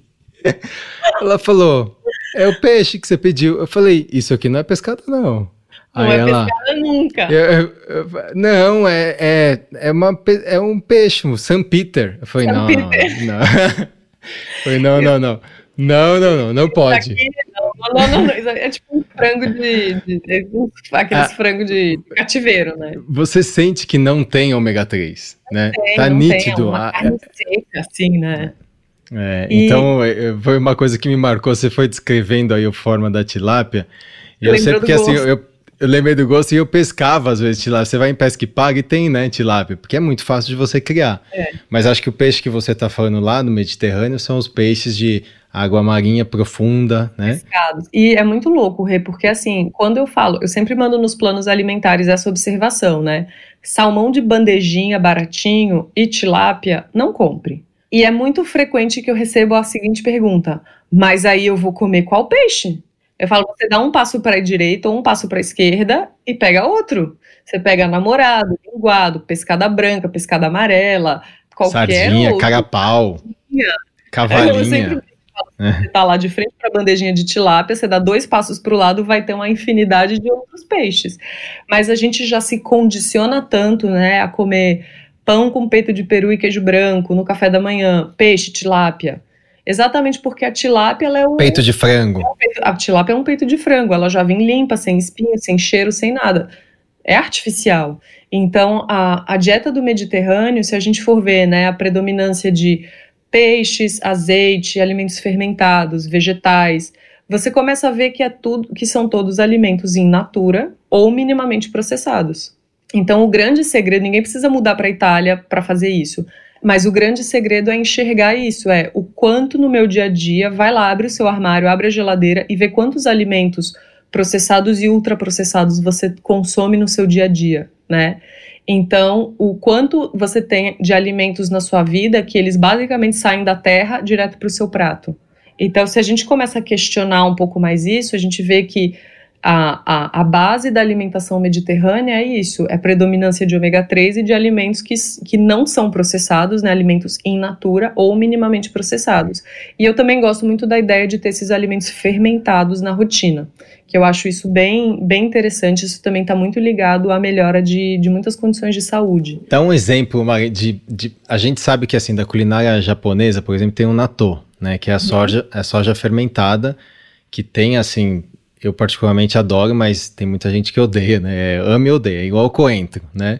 É. E tem na cozinha coreana tem o famoso kimchi, né? Tem, uhum. E a uhum. gente vê cada vez mais é, alimentos fermentados por grandes chefes, né? Você vai num bom restaurante, tem pro, provavelmente você vai comer alguma coisa exatamente.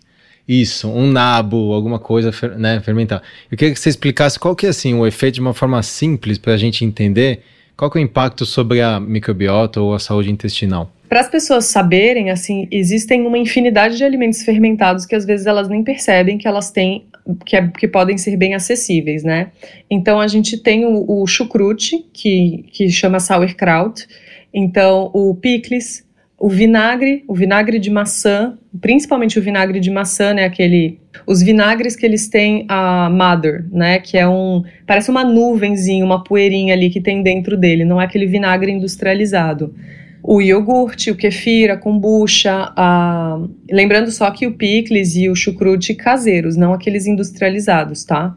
Então tem, é super fácil de fazer, na internet você encontra várias receitas. O iogurte, os queijos, os queijos curados, o processo de cura de um queijo é um processo fermentativo, vinhos, mas vinhos biodinâmicos, né? Não vinhos industrializados também, porque o vinho biodinâmico ele preserva todo o processo é, todo o processo artesanal de fermentação, né? Muitos vinhos industrializados, principalmente os mais baratos, eles têm uma fermentação mais química e mais artificial para gerar um produto rápido e barato, né? Então não, não entraria tanto. De novo, a gente volta para a questão do minimamente processado e da qualidade. O que, que acontece? Durante o processo de fermentação, o que, que a bactéria e as leveduras fazem? Mas principalmente as bactérias. Elas fermentam açúcares simples que tem nesses produtos. Tanto é que se eu quero fazer uma conserva de qualquer coisa, geralmente eu preciso colocar uma colher de açúcar, né? No caso do kimchi, do sauerkraut, do chucrute, do picles, a própria fibra dos vegetais vai servir de alimento para essa, essas bactérias. Mas algumas conservas geralmente elas levam açúcar. No caso dos laticínios fermentados, do queijo e do iogurte, é o açúcar dos laticínios que vai servir como a, é, que é a lactose, que vai ser o, pro, o produto de o produto não, o substrato de fermentação. Mas basicamente as bactérias elas encontram algum tipo de carboidrato fermentável e elas ficam ali naquele ambiente fechado, geralmente meio morno, comendo, comendo, comendo, comendo esse carboidrato. E nesse processo ela gera produtos, né? Ela gera gases, muitas vezes, por isso que alguns alimentos fermentáveis, fermentados, têm gases, como a cerveja, como os espumantes, como os queijos, né, que formam aquelas bolhas. O próprio pão de fermentação natural também. Dentro desses alimentos fermentados, você consegue ter esses produtos que são enzimas que ajudam muito no processo digestivo. Por isso que algumas pessoas tomam, por exemplo, uma colherada de vinagre de maçã antes da refeição, ou elas a colocam, co começam a refeição com um picles, com alguma coisa assim, porque essas, essas bactérias produzem enzimas, essas enzimas iniciam e melhoram todo o seu processo digestivo, então isso melhora também o seu aproveitamento dos alimentos. Elas produzem vitaminas, tá? Algumas vitaminas, como vitamina K, como algumas vitaminas do complexo B, são produzidas no processo de fermentação bacteriana, e o mais legal são os ácidos graxos de cadeia curta. Então, as bactérias produzem esse tipo, esse tipo de gordura que ela tem, o, próprio, o próprio nome já diz, cadeia curta. Elas têm cadeias bem curtinhas e esses ácidos graxos de cadeia curta, eles vão melhorar de forma geral a minha saúde. Eles diminuem a inflamação, eles reparam o meu intestino, eles melhoram a população, a diversidade de bactérias do meu intestino. Então, existe muito benefício de eu consumir alimentos fermentados com frequência. Então, é muito legal se você. Ter, e, e produzir alimentos fermentados é um hobby, é uma terapia, né? Então, você produzir o seu próprio kefir, a sua kombucha, o seu iogurte, o seu picles. Primeiro que você sabe exatamente o que tem ali dentro. Então, você pode escolher vegetais orgânicos, um leite de boa qualidade. E você tem os benefícios também da, do, do, consumo diário disso aí. Então é muito legal o consumo de alimentos fermentados. É interessante, mas você falou de é, acrescentar, né? Se você olhar algumas culturas, eu vejo pela cultura japonesa, né? Você tem o que a gente chama de tsukemono. Tsukemono é um pratinho que provavelmente quem está me ouvindo já, já, já teve contato com isso no restaurante japonês, mas deixou de lado. Né? É um pratinho pequenininho que vem um nabo cortado, uma cenoura cortada e um geralmente um pepino cortado, fatiadinho assim, e que é, é como se fosse um picles, né, fermentado. Com certeza tem um, um efeito de você comer junto para melhorar talvez a digestão, né? Então você vê que culturalmente tem um sentido de você fazer isso. E isso vale também para o jejum, né? É, e até se você for ver, por exemplo, em, também na, na cultura mediterrânea, o que, que geralmente eles também traziam de entradas, queijos, né? Ou às vezes até no final da refeição que tem essas, essas bactérias, tem essas enzimas digestivas. Então, ou, por isso que assim, eu não acho que a gente tem que ir para frente, eu acho que a gente tem que ir para trás, né? Se a gente quer recuperar a nossa saúde, a gente tem que olhar o que a gente fazia antes, porque existe uma sabedoria popular muito grande, existia uma conexão muito grande entre as pessoas e o alimento, né?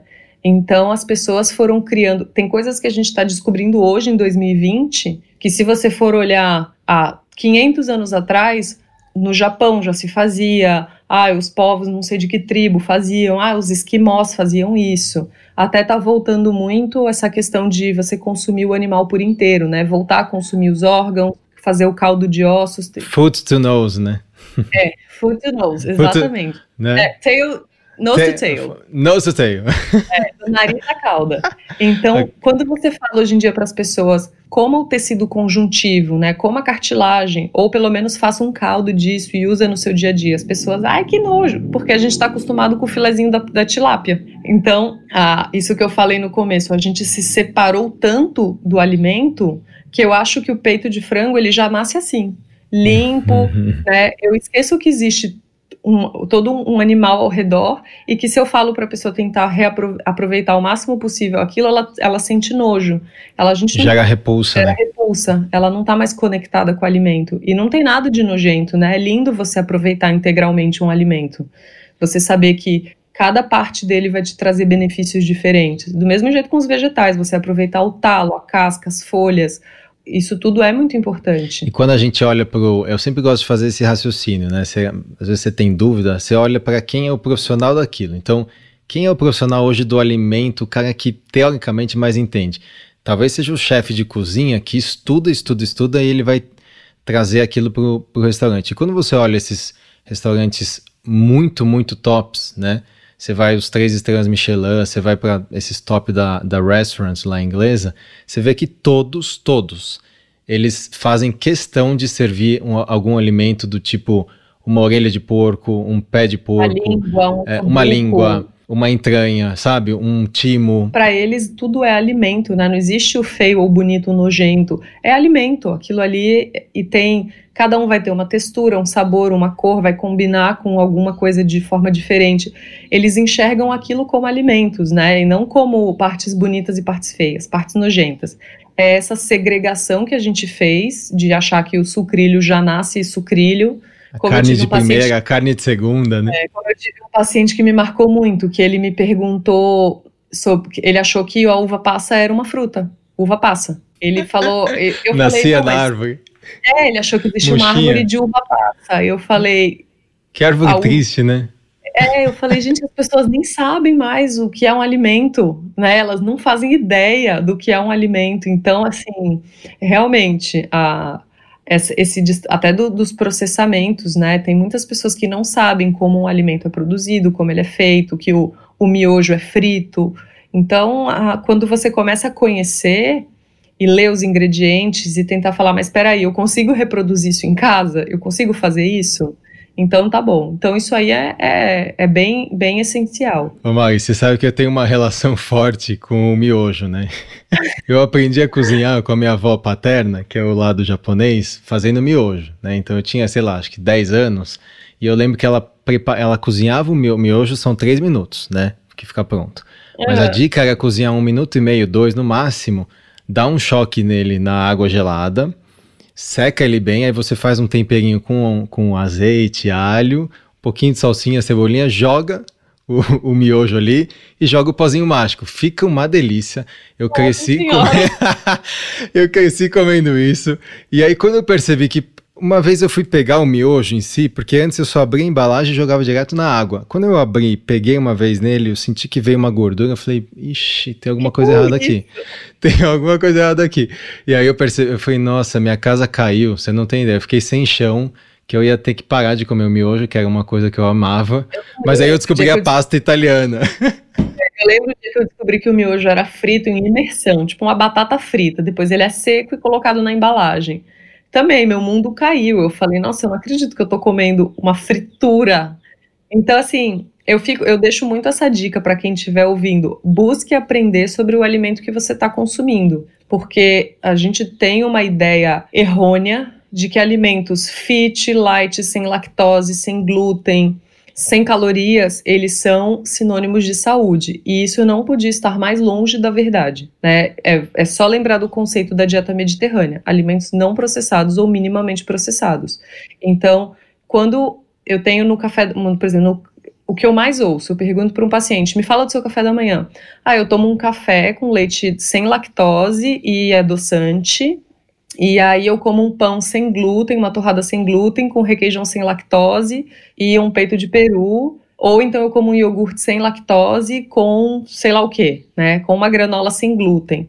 E você vai vendo que essa, essa pessoa ela só está baseando a alimentação dela em alimentos processados. Só que ela pensa em calorias, em lactose, em glúten. Então, os conceitos, acho que até a gente pode, pode entrar um pouco na questão de dietas e dietas e todos os tipos de dietas que existem, as pessoas se prendem a conceitos, né? É, é, é, uma, é uma ideia muito simplista, é o, é o tal do nutricionismo.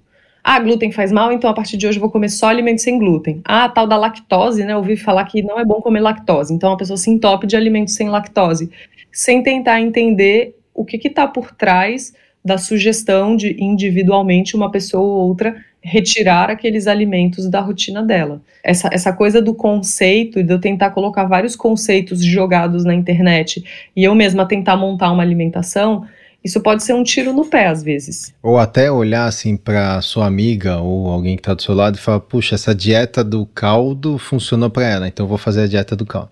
Então acho que são. Agora, só um detalhe: quem gosta de miojo, eu vou dar a dica.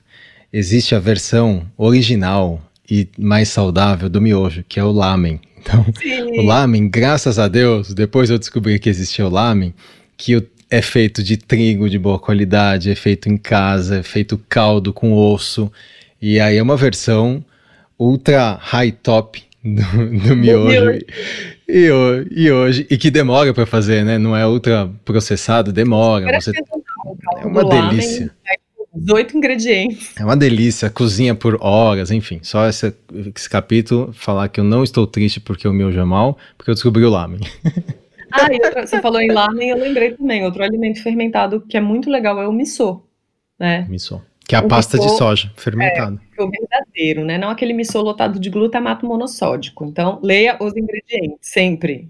Mário, eu queria te perguntar uma visão agora estratégica. Então, assim, se você fosse lançar hoje um livro, a dieta para a fertilidade, tá? mas não vai chamar esse, não vai ter esse nome. O que, que você colocaria nesse livro, um pensamento, uma visão macro, né, o framework para desenvolver uma estratégia nutricional ideal para paciente que quer engravidar? Vamos supor que eu fosse lançar, né, o meu a dieta da fertilidade by Mari. Sem sombra de dúvida, três quartos do livro falariam da importância do intestino e da microbiota. E outra parte falaria da focaria muito na questão dos da, da insulina e a relação com ovários policísticos. E por que, que eu falo muito de intestino? Por exemplo, eu estava assistindo uma aula há pouco tempo atrás de uma médica que ela é muito especializada em questões é, na relação intestino-hormônios. E ela falou que existe uma nova linha de pesquisa que está se, se, se abrindo para pensar, porque assim, vamos pensar anatomicamente, né? A maioria das pessoas aí, se tiver acesso, dá um Google e vê a posição do seu útero e dos seus ovários e do seu intestino. Tá um por cima do outro, né? O rei que, que faz muitas cirurgias por aí, como é que é, rei, quando você abre? Como é que é eles estão? É tudo junto. É tudo junto. É tudo junto. É um caldo, né? Um lamen, um aí com o intestino, o intestino está sobre, os, sobre o útero. Então, a nossa ideia atual de compartimentalização do corpo humano, eu tenho o sistema reprodutivo, né? Na, aqui do outro lado, em outra porta, trancado, eu tenho o sistema digestivo. Lá longe, bem longe, da 5 quilômetros daqui, eu tenho o meu cérebro.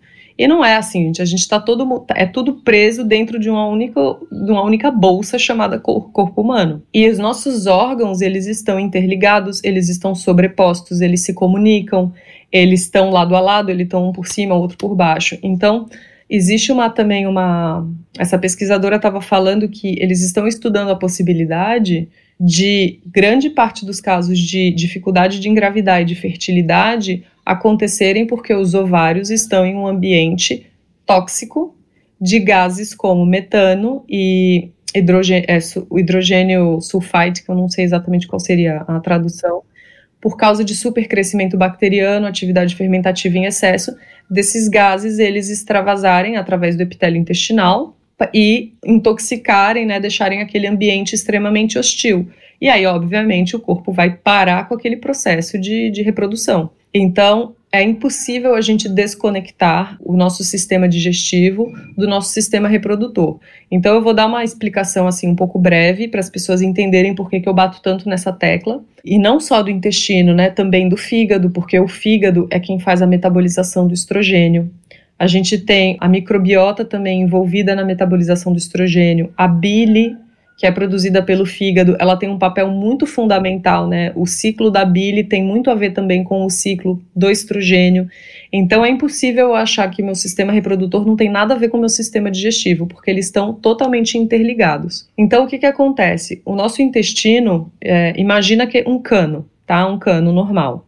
O nosso intestino ele é um tubo, um cano, onde dentro desse tubo eu tenho alimentos, fezes, fungos, vírus, bactérias, toxinas, eu tenho tudo e o meu corpo precisa digerir, selecionar o que ele quer que entre no meu corpo, que vai passar através desse tubo para minha circulação sanguínea, e o que ele não quer, ele vai mandar tubo abaixo aí pelas fezes, vai tudo embora. Então isso sai né, na forma das, de fezes. E eu tenho dentro desse tubo, ali nessa, nesse meio, nessa bagunça, eu também tenho a minha microbiota que são os micro-organismos que habitam dentro do meu intestino. Então eu não tenho só bactérias, apesar de que predominantemente são bactérias, mas eu também tenho fungos, vírus, parasitas, eu tenho uma série de micro-organismos que habitam ali. Entre protegendo um pouco aí esse esse tubinho, né, esse epitélio, essa pele do nosso intestino, protegendo dessa bagunça toda, eu tenho uma camada de muco, e essa camada de muco ela é muito importante, porque ela funciona como uma barreira meio física, assim. Ela é bem.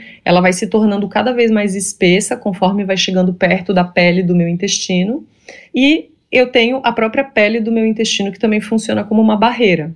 Então, isso é uma forma de eu proteger o meu corpo de toda essa confusão, toxinas, bichinhos, né, alimento mal digerido, fezes, isso tudo está protegendo, está tá distanciado do meu corpo, porque Logo depois da minha pele, eu já tenho circulação sanguínea, eu tenho células nervosas, né? A gente tem nosso segundo cérebro no nosso intestino, eu tenho tecido linfático, que é um tecido de defesa. Então eu tenho todo um mundo, que é o meu corpo, separado por uma paredezinha super fininha, que é o meu intestino. Então, com a má alimentação, com o uso de remédios, com o consumo de álcool, com o consumo de agrotóxicos, cirurgias, tudo isso vai mudando esse equilíbrio que tem entre a minha microbiota, a camada de muco e o meu epitélio intestinal. Essa camada de muco, ela começa, eu começo a perder diversidade de microbiota, então a diversidade de microbiota, ela está associada positivamente à saúde, longevidade, saúde reprodutiva, uma série de coisas. Se eu perco diversidade e eu começo, né, cada vez que eu tomo um antibiótico ou que eu faço uma cirurgia, mesmo uma cirurgia pequena, mas toda cirurgia eu uso anestesia, anti-inflamatórios, eu uso antibióticos né, no pós-cirúrgico. Desde aquela, aqueles antibióticos que eu tomei quando era pequenininha, porque eu tinha dor de ouvido, isso tudo vai se somando ao longo dos anos. Aí eu como os produtos ultraprocessados, aí eu tomo um remédio todo dia para dor de cabeça, eu fico estressada com o trânsito. Isso tudo vai moldando minha, essas alterações na minha microbiota. Conforme eu vou perdendo diversidade, eu vou tendo predominância também de bactérias que não são muito boas. E essas bactérias que não são muito boas, elas começam a destruir essa minha camada de muco. Conforme essa camada de muco é destruída, eu começo a ter contato de toda aquela bagunça, de tudo aqueles bicho, toxina, poluente, tudo isso com a minha camada de pele intestinal, meu epitélio. E isso começa a criar um processo inflamatório eu começo a perder estrutura, é como se eu tivesse um muro que me protegia, agora esse muro está todo destraçalhado, destruído, e eu começo a ter contato de todas essas substâncias nocivas e dessas bactérias que não são legais com o meu tecido nervoso, com os meus neurônios, com a minha circulação sanguínea, é, com a, o meu tecido linfóide, que é um tecido de defesa, e isso começa a dar um sinal de alerta. O meu corpo começa a criar uma inflamação e isso vai virando um ciclo que se perpetua. Então a gente tem a chamada inflamação sustentada. É um, é um ciclo vicioso que não para nunca, porque se eu não mudo a minha alimentação, se eu não faço reposição de microbiota, se eu não dou é, chance do meu intestino se reparar e se reconstruir, eu tenho uma inflamação sustentada. E aí a gente tem um quadro que é muito ruim, principalmente para, se a gente for voltar de novo um pouco para fertilidade, que é a endotoxemia, né? Quando eu tenho o extravasamento de todas essas substâncias ruins para dentro do meu corpo, tem uma delas que é extremamente nociva, que é o LPS, lipopolissacarídeo. O lipopolissacarídeo ele está é, diretamente relacionado a bactérias ruins, bactérias que não são legais. Então, quanto mais bagunça eu tenho, mais menos diversidade eu tenho, mais predominância de bactérias ruins, ricas em, ricas em LPS eu tenho. Esse LPS, quando o meu tecido linfóide descobre que ele está entrando, que ele está extravasando ali para dentro do meu corpo, ele cria um sinal de alerta absurdo. Então, é inflamação para todo lado, é inflamação generalizada. Por quê? A partir do momento que eu perco o meu muro, isso entra na minha corrente sanguínea e vai-se embora, né? E só Deus sabe onde que isso vai parar. Então, uma das coisas que acontece é que essa, esse quadro de endotoxemia ele está diretamente relacionado à infertilidade, ele está relacionado ao desenvolvimento de ovários policísticos, ele está relacionado ao aumento do estresse no organismo, do cortisol, e o cortisol ele altera o ritmo do LH e do FSH, então isso atrapalha também na, na nas, né, no ciclo menstrual. Ele está relacionado a, a uma série de problemas. Então, a esteatose hepática, que é a gordura no fígado, comprovadamente ela está relacionada a uma endotoxemia causada por LPS, né? Eu tenho ativação, esse LPS se liga ao Toll-like receptor 4, Toll-like receptor 4 ativa inflamassoma, inflamassoma gera resistência à insulina. E um dos problemas é que essa resistência à insulina, ela também é chamada central, ela acontece no hipotálamo. E esse processo de resistência à insulina e inflamação no hipotálamo gera alteração de apetite, a pessoa quer comer mais, ela quer comer com mais frequência, ela tem alteração de todos os hormônios que, que tem algum tipo de regência ali do, do hipotálamo. Então vai virando uma, uma bola de neve. E claro que isso é um ambiente extremamente hostil para gerar um bebê, né? Além da inflamação extrema que acontece, existe uma falha nos hormônios, essa a esteatose hepática gera, gerada por essa endotoxemia, resistência à insulina, os ovários policísticos têm tudo a ver né, com uma alteração de tanto da insulina quanto do, do funcionamento do fígado, por causa da SHBG. Então, ó, que nem eu falei antes, o fígado ele faz a metabolização do estrogênio. Então, se eu estou com o fígado inflamado e gorduroso, essa metabolização não vai acontecer da melhor forma. A gente também tem a, o estroboloma, que são as bactérias que fazem a metabolização do estrogênio no intestino. Se eu tenho um quadro de disbiose, se eu tenho menos diversidade bacteriana e tenho predominância de bactérias ruins, eu não tenho estroboloma. Então a minha metabolização do estrogênio não acontece. Eu tenho reabsorção de estrogênio e uma predominância estrogênica. Isso altera ciclo menstrual. Então, assim, sem sombra de dúvida, você quer ser uma pessoa mais fértil, você quer regular o seu ciclo menstrual, você quer né, da, é, entrar em remissão dos ovários policísticos, a gente tem que mexer na dieta, a gente tem que curar o intestino, tem que é, melhorar a diversidade bacteriana, tem que diminuir a endotoxemia. Então, assim, esse, esse é o caminho inicial. Aí, assim, ah, mas a, é a dieta da fertilidade de Harvard, né? Como é isso, eu não como aquilo. Vai ser muito individual, porque, por exemplo, na dieta da fertilidade de Harvard, eles sugerem que se aumente muito o consumo de proteínas vegetais e que se diminua o consumo de proteínas animais. Mas para eu reparar o meu intestino, eu preciso de aminoácidos que são provenientes do colágeno. Então, se eu tenho uma pessoa que tem né, esse quadro de intestino hiperpermeável e eu fico dando grãos, grãos às vezes que não foram demolhados ou grãos com glúten, eu posso estar tá piorando o problema dessa pessoa. Por isso que hoje em dia eu acho que a dieta da fertilidade ela é muito individualizada para o estado de saúde de cada pessoa. E eu acho, Maggie, então, que. Eu não acho que é o mais. Não, um... acho que você deu uma, uma aula aí que eu aprendi muita coisa que eu não. Eu nunca tinha ouvido falar do estroboloma, sendo bem sincero. Adorei. Adorei o termo e adorei o que ele significa, uhum. mas. Eu acho que a grande falácia assim, dessa dieta da, da fertilidade é exato o, o, principal ponto, e eu já vi o, o Jorge Chavarro, né, que é o cara que mais publica nisso, é, falar é que você tem que comer grãos porque grãos está associado, são aqueles estudos de associação que cientificamente é muito pobre, e ele fala, eles defendem muito que o trigo, como o trigo nos Estados Unidos e também no Brasil, ele é enriquecido com ácido fólico e ferro, e o ácido fólico é uma vitamina B9 que está associada a menor, é, menos taxa de malformação, menor risco de doença do tubo neural e até mais fertilidade, eles defendem que você deve comer por causa disso. O que é, na minha opinião, um grande erro, né? E você tem, primeiro, é super fácil de você né, ter ácido fólico. O outro, o ácido fólico tem no espinafre, tem, se eu não me engano, no fígado de boi, enfim, é, tem outros locais, né? Tem outros locais, não precisa não, ser no trigo. Você não precisa se entupir de trigo porque você está buscando ácido fólico. Acho que esse é um pretexto errado, né? Totalmente, então, eu hoje eu vejo, eu acho que o tema do podcast é justamente para incitar e provocar que não aceitem algo que só porque está escrito e é de com selo Harvard, que aquilo é o que vai fazer bem para você. Então eu acho que a individualização é a chave aqui. É, e você falou de muitas estratégias que funcionam para ovário policístico, mas eu vi que também pode funcionar para endometriose, por exemplo. Né? E eu queria uhum. que você uhum. comentasse um pouquinho o que, que você acha que muda alguma coisa para paciente que tem endometriose? Qual que é a sua visão hoje? Para endometriose, o que, que é importante a gente entender o que, que caracteriza né, a endometriose. Então, ela é. Até tem uma médica, uma, ela é especializada nessa parte de, de saúde reprodutiva. Ela tem um foco muito grande em síndrome dos ovários policísticos, mas ela também, também atua muito na área da nutrição, é a doutora Felice Gersh, alguma coisa assim, Felice Gersh.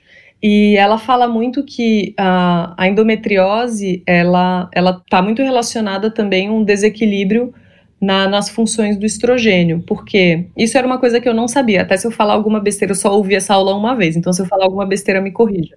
Mas eu achei super interessante porque eu não sabia. Ela diz que quando a gente tem o ciclo menstrual, parte desse, dessas células e desse, desse sangue, eles, eles têm um retorno, né? É, como é que ela chama em inglês? É como se eles fossem, ao invés deles descerem e irem embora, eles sobem. Por isso que depois o estrogênio ele se eleva, porque o estrogênio ele vai ter uma atividade anti-inflamatória e ele vai regular isso, vai destruir essas células, ele vai gerar uma, uma, uma atividade ali para esse pouquinho desse, desses resquícios dessas células de endométrio, elas serem destruídas e esse processo todo né, ser, ser, ser um processo normal. Quando você tem uma, uma irregularidade no funcionamento desse estrogênio, você começa a ter retorno e você pode ter como se fosse um extravasamento dessas células do endométrio para a cavidade abdominal, para os ovários, para tudo isso. Então, ela relaciona muito isso também com a, com a questão do, do, do, uso da pílula, que você não deixa o estrogênio, né? Todos esses ciclos hormonais maravilhosos que a gente tem, que cada, tem uma hora que eu tenho estrogênio mais alto, uma hora eu tenho estrogênio mais baixo. Então, todas essas atividades acontecerem. Eu não lembro direito, depois a gente pode escrever, pesquisar direito. Uhum. Mas essa, essa é a teoria de Samson, né? Que foi talvez, a, talvez até hoje seja a teoria mais aceita da endometriose, que é a da menstruação retrógrada, né? Então, e olha que interessante, praticamente 90% ou mais das mulheres têm uma menstruação retrógrada. Só que por que, que só só não, né? Mas por que que 10% tem endometriose, né? Então, é o que a gente fala, é a, a menstruação retrógrada provavelmente ela é ela é necessária para você ter endometriose, mas ela não é suficiente. Então você precisa ela ter. Sozinha não é suficiente. Sozinha não leva aí, né? E isso vale para várias outras doenças, mas endometriose você precisa ter um desbalanço imunológico, você precisa ter um desbalanço hormonal, um desbalanço talvez tóxico, né? Que você vê muito mais em cidades grandes. E, e enfim, é interessante você falar aqui. E talvez eu acho que o grande link, meio óbvio, é Poxa, então se é uma doença inflamatória, será que eu buscar uma alimentação anti-inflamatória me ajuda? E eu queria que você comentasse sobre isso. A endometriose ela tem duas características principais, né? Ela é um quadro inflamatório e ela é um quadro proliferativo. E na nossa alimentação e suplementação, né, com suplementos nutricionais, a gente tem como atuar nas duas, nos dois âmbitos, no anti-inflamatório e no antiproliferativo e também ajudar a diminuir um pouco a questão da predominância estrogênica. Existem nutrientes como indol 3-carbinol, metano, o sulforafano, que são, ah, são substâncias que estão presentes nos alimentos chamados brássicas, que é a família do repolho, a família do brócolis, da couve-flor, da rúcula e do rabanete, enfim, que são alimentos que são muito ricos nesses compostos e eles ajudam a diminuir muito a predominância estrogênica. Né? Eles atuam naquela metabolização hepática que eu falei do, do, que o fígado faz do estrogênio. Então, quando a gente consegue diminuir a inflamação corporal, e aí a gente volta para o que eu expliquei antes do LPS, né? O LPS é uma substância extremamente inflamatória, leva a, a, entrada, de, a presença desse LPS no nosso corpo gera a tal da endotoxemia, né? Que é a, essa, esse, o aumento dessa inflamação que se torna uma inflamação generalizada. Se, é, se a endometriose está relacionada a um quadro de inflamação, sem sombra de dúvida, o intestino tem um grande papel nisso. E a gente tem alimentos também que são pró-inflamatórios, como falamos de alimentos que são muito ricos, com muita predominância de ômega 6, alimentos ultraprocessados. Então, quanto mais a gente puder né, apagar essa inflamação que está acontecendo, a paciente vai ter menos dores, ela vai ter menos, menos é, recorrência. Eu já tive algumas pacientes que entraram no estado de diminuição né, dos focos de endometriose e, e, e falam, nossa, diminuiu muito as minhas dores, as minhas cólicas, entrou, tá, tá sob controle. Claro que às vezes vai ter que precisar fazer uma cirurgia ou entrar com uma medicação mais específica. A endometriose ela ainda é muito misteriosa, né? Ela é muito misteriosa. A gente tenta, tenta, tenta pesquisar, se atualizar, descobrir, ah, tem a ver com a microbiota, tem a ver com isso, tem a ver com aquilo, é genético, é um pouco de tudo. Ela ainda é um pouco um mistério, assim. A... Tem algumas coisas da medicina chinesa, né, que são utilizadas para endometriose, mas eu não é minha especialização, então eu não sei falar muito sobre isso, mas eu sei que tem uma conduta bem específica da medicina chinesa para endometriose. Mas o que eu geralmente faço é uma dieta altamente anti-inflamatória. Então, todos os alimentos que são potencialmente inflamatórios, é, como grãos, uh, adoçantes artificiais, uh, alimentos muito processados, ricos em açúcar, alimentos artificiais, eu, eu sugiro que se retire tudo. Eu vou bem para um lado da dieta mediterrânea mesmo. Legal, Mari. Eu acho que a boa notícia é essa dieta para endometriose, ou uma alimentação, uma estratégia para endometriose, ela é uma estratégia saudável, né? Ela é uma estratégia que mesmo se você não tiver a remissão da doença ou redução da sensibilidade à dor, né? Enfim, não tiver uma melhora, vamos dizer assim, do quadro, você certamente vai ter um benefício de alguma forma, né? Às vezes as pessoas, elas, elas relatam que elas melhoraram de coisas que elas nem sabiam que tinham. Então, por exemplo, eu já tive paciente falando, nossa, eu acordava tão cansada, eu não acordo mais cansada. Ou então que tinha um sono ruim, ou que o, a, o, o hábito intestinal era muito irregular, ou que era aquela pessoa que ficava doente com muita facilidade, tinha muita candidíase, ou ficava resfriada com frequência a pele limpou, a imunidade melhorou. Então, às vezes, a pessoa ela melhora de, de outras coisas. E isso também, né, eu acho que é tudo muito cíclico, porque isso diminui o estresse, melhora o sono, melhora a imunidade. A melhora da imunidade é outro fator que diminui o estresse, porque você estar doente é um estresse para o seu organismo. O estresse, ele altera totalmente as, os seus equilíbrios hormonais. Então, assim, a minha luta é muito por por a gente parar com essa divisão do corpo em micro pedaços, como se um pedaço não tivesse nada a ver com o outro, né? Então, assim, a minha endometriose não tem nada a ver com o meu estresse, que não tem nada a ver com o meu intestino. Não, tem tudo a ver. Eles estão 100% interligados.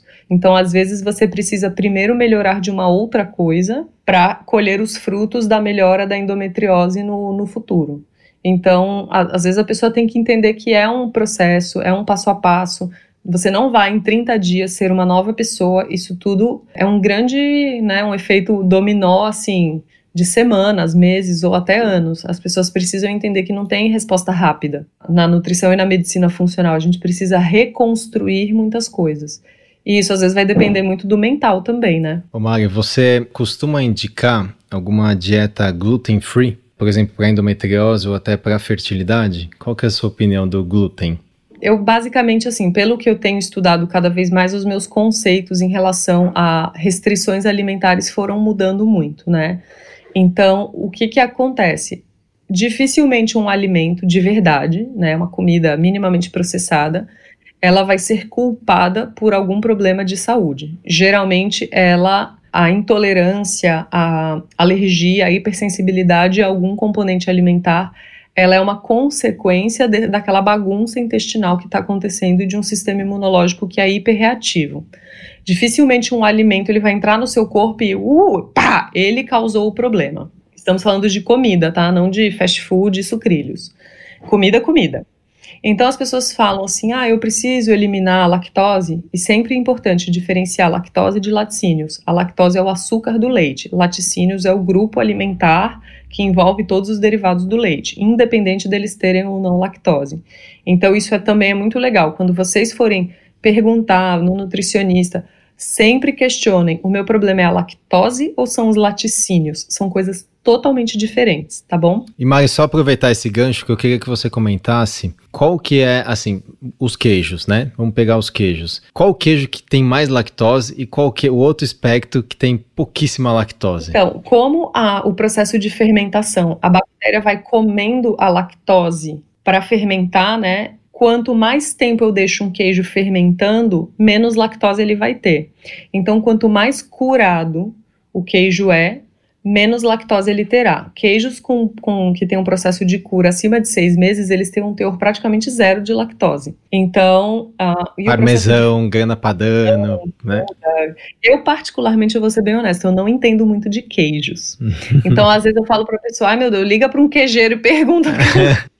Eu, assim, eu tenho medo até de falar besteira, porque tem uns queijos que eles são curados, mas eles são meio moles, então eu não sei. Eu assumo que eu não sei. Mas, por exemplo, eu, eu tenho certeza que o parmesão e o grana padano são queijos curados. E quanto mais cru o queijo tiver, tipo um cottage, um queijo branco, quanto mais branquinho, molinho e cru ele for, menos fermentação ele teve. Às vezes ele só teve um processo de ser talhado, né? Coalhado. Você tem uma separação do, do, do, do, soro, do resto, e aquilo ali põe num potinho e vende. Então esses queijos com certeza vão ter um teor bem maior de lactose, porque eles não foram fermentados. Não, eu acho super legal. É química, né? Química, exatamente. E eu acho que é legal que você falou lá atrás, no comecinho, sobre o açúcar, o carboidrato. E que a lactose é um deles, né? Você falou da fermentação. E agora olha que interessante, se você vai lá no mercado e vê um parmigiano reggiano ou um parmesão que tem lá, tem o parmesão normal e tem o parmesão sem lactose. Faz sentido comprar o sem lactose porque é um pouquinho mais caro e ele não tem lactose? Praticamente não, porque pela lógica, se ele está envelhecido e ele é um queijo duro, né? Você mesmo já falou aqui que e, eu acho que é, essa é a mensagem, né, desse podcast, entendeu? A gente então, você trazer esses. E tem outro fato interessante, assim, Rê. É, é muito difícil, a não ser que seja uma condição. Tem algumas condições que são genéticas, mas geralmente o, o ser humano ele tolera até 12 gramas de lactose, né? É o normal. Então, mesmo algumas pessoas que têm aquele exame laboratorial lá falando de intolerância à lactose, ela tem que comer uma quantidade bem alta para desenvolver os sintomas o que às vezes pode se sobrepor a uma hipersensibilidade à caseína, que, ou o intestino que está hiperinflamado e reativo. Então, vira tudo, às vezes a pessoa ela tem simplesmente um diagnóstico de você é intolerante à lactose. Às vezes ela se preocupa com isso, ela vai comer um parmesão que praticamente não tem lactose, se tiver coisa de, sei lá, vamos supor, numa, num pedaço de parmesão, um grama, meio grama de lactose, e às vezes ela tá achando que qualquer mini contato que ela tiver com a lactose, ela vai passar mal, ela vai. Então, às vezes a gente cria um medo que é infundado no paciente. Por isso que tem que ter muito cuidado. A gente não tem que ter medo da comida, né? A gente tem que ter consciência e entender o que é lactose, o que é laticínios, onde ela está presente. Adianta eu comprar, eu talvez sim, eu precise tomar um iogurte sem lactose, porque o processo de fermentação do iogurte é muito curto, né? Tipo 24 horas. Então, é diferente de um queijo que fica seis meses fermentando. Então, com certeza, o iogurte, apesar de ser fermentado, vai ter um pouco mais de lactose. Então, se a pessoa ela soubesse informar, e assim, lembrando, as pessoas não têm obrigação de saber dessas coisas. É para isso que o nutricionista existe.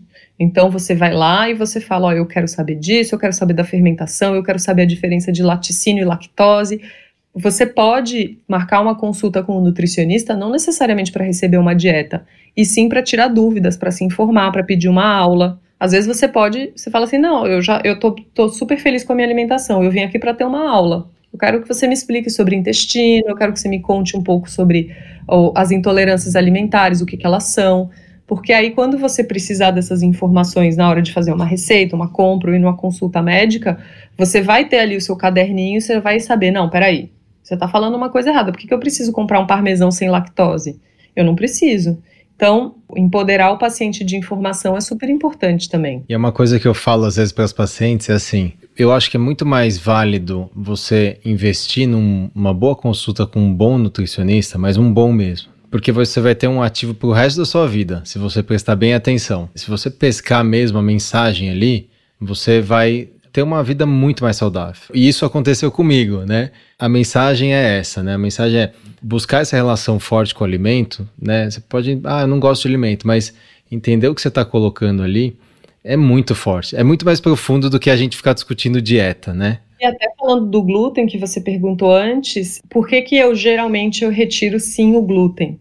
Porque nessa estrutura que a gente tem da nossa parede intestinal, que eu falei antes, do epitélio, né? É, esse muro que protege a gente de tudo que está do lado de fora. E é um muro que ele tem uma capacidade de absorção. Então, o mesmo muro que me defende, ele também tem que deixar passar nutrientes. Então, o equilíbrio entre o que eu, o que eu armazeno, o que eu tolero, o que eu consigo digerir, o que eu expulso, é um equilíbrio muito delicado e ele, esse equilíbrio ele depende da integridade dessa parede. Do mesmo jeito que você está com a sua família dentro da sua casa, por que, que você se sente seguro? Porque você tem parede, janela, tranca, vigia, porteiro, porque você tem essa, essa rede de coisas que te protegem da chuva, dos ladrões, da, do, dos bichos. Então, o nosso corpo é igual. A nossa, o nosso equilíbrio ele depende das, dessas, de uma boa segurança, dessa, da estrutura dessa barreira. E essa barreira, imagina um muro de tijolinhos, né? E cada célula é um tijolo. Entre os tijolos eu, eu tenho rejunte, né? Eu tenho aquilo ali, aquele cimento que deixa os meus tijolinhos todos unidos. No mesmo jeito que no meu corpo, entre as minhas células do intestino, eu tenho as chamadas proteínas de junção. Elas mantêm esses, essa, a integridade de, da união dessas células. Elas preenchem esses espaços que tem entre as células para não deixar nada passar. E essas proteínas de junção, elas, a função delas, ela é uma função fluida, ela não está ali né, cimentada. Ela pode se abrir, ela pode se fechar conforme o meu corpo sente necessidade. E quem regula, quem orquestra isso é uma proteína chamada zonulina. A zonulina, ela fala, abre um pouquinho, fecha um pouquinho, agora fecha totalmente, agora deixa isso aqui passar, isso aqui é importante. Ela vai abrindo e fechando, abrindo e fechando. Então, quando eu tenho uma perda dessa capacidade, quando eu tenho uma abertura total e esse, esse, esse, esse espaço fica aberto por muito tempo, aí eu tenho muitos problemas de saúde que começam. E o glúten, ele tem a capacidade, a gliadina, né, que é uma fração do glúten, é uma substância que comprovadamente, tá, isso aí tem estudos científicos, tem foto de microscopia eletrônica, para quem quiser ver, tá na internet. A gliadina ela altera a função da zonulina, que, que deixa esses espaços permanentemente abertos. Ela desconecta as proteínas de junção e abre esses espaços e deixa eles permanentemente abertos. Então, a pessoa que consome glúten com muita frequência, ela vai aumentar as chances de ter uma hiperpermeabilidade intestinal e toda aquela confusão, endotoxemia, LPS, tudo aquilo que eu falei antes, isso pode acontecer. Então, se eu estou tentando reparar o intestino de uma pessoa e fechar o intestino dela, não faz sentido eu todos os dias colocar algo que vai lá e, né, e dar uma marretada em tudo que eu fiz. Então, o que, que eu sugiro? Que essas pessoas eliminem de forma consistente ou que elas deixem para ocasiões muito excepcionais. Então, ah, eu vou num restaurante que eu gosto muito, que faz tempo que eu não vou. Aí ela vai lá e consome. Ah, a minha sogra fez isso, isso para mim. Mas definitivamente não pode ser um consumo diário, principalmente de mais de uma vez por dia, né? Às vezes uma, um pãozinho no café da manhã e uma torradinha ali no lanche da tarde e um macarrão à noite, aí mais uma pizza no fim de semana. Então, ela está constantemente com aqueles espaços abertos. Então, realmente, o glúten é algo que é, eu foco mais em retirar quando eu estou tentando melhorar, é, até numa dieta para fertilidade mesmo. E aí os outros é um pouco mais, é mais individualizado. Eu devo ou não tirar laticínios, eu devo ou não tirar carne, carnes, né, proteína animal, grãos, porque também, né, existe, existe a questão dos grãos de forma geral, existe uma, agora se fala numa intolerância, tolerância não, numa hipersensibilidade ao trigo e não só ao glúten. Então isso tudo a gente vai individualizando, mas alimentos fonte eu eu não eu não estimulo o consumo excessivo também de alimentos sem glúten. Eu prefiro que a pessoa escolha alimentos que naturalmente não contêm glúten do que ficar comendo bolachinha sem glúten, não sei o que sem glúten, tudo sem glúten aí ela está consumindo alimentos altamente processados. Então, assim, é trocar, é tirar os, os alimentos que contêm glúten, né, que são centeio, cevada, é, trigo e por contaminação a aveia. Então a gente retira esses alimentos e prioriza alimentos naturalmente sem glúten que são minimamente processados. E aí a gente vê muita melhora, vou ser bem honesta. Vemos muita melhora. E é interessante que a, essa questão do glúten, né? A gente sabe que a tapioca não tem glúten. Opa! Ah, certo? A história da tapioca é assim, na época que eu usava, tive uma época que eu usei um monitor de glicemia, né, um CGM, que você me perguntou esses dias, uhum. e é legal porque assim, você fica 100% do tempo, a cada 5 minutos, ele fazia uma leitura da minha glicose, né, que era uma glicose aqui, como se fosse no subcutâneo, e o, o alimento que mais fazia pico de glicose e, portanto, provavelmente de insulina, não era um pão, não era uma pasta, não era. Era, era a tapioca. Pequenininha, fininha, do jeito que a gente Mesmo faz. Comendo ela tipo com proteína, gordura, tinha Mesmo. esse pico também. Mesmo comendo. Mesmo comendo. Ah, chegava assim, a minha glicemia. Quando eu comia, por exemplo, um. um é que é, é, lindo de você ver o gráfico, né? Se você come uma, um pratão de massa, um espaguete bolonhesa, você faz um pico menor, por conta até da gordura e da proteína que você está ingerindo junto, né? O pico glicêmico é menor, mas você tende a fazer depois cai e depois sobe, cai e sobe. Então aquela briga entre a insulina e o glucagon, né? Fica so... uhum. E fica várias horas assim. A tapioca não. Era uma coisa assim, era uma facada no pâncreas. então, você fazia um pico de insulina, na verdade de glicose que eu via, e chegava, acho que chegou a 160, 100, e eu sou uma pessoa, né, assim, magra, tal, que não tem, eu sou, sen, eu sou super sensível à insulina, né, mas fazia um pico absurdo.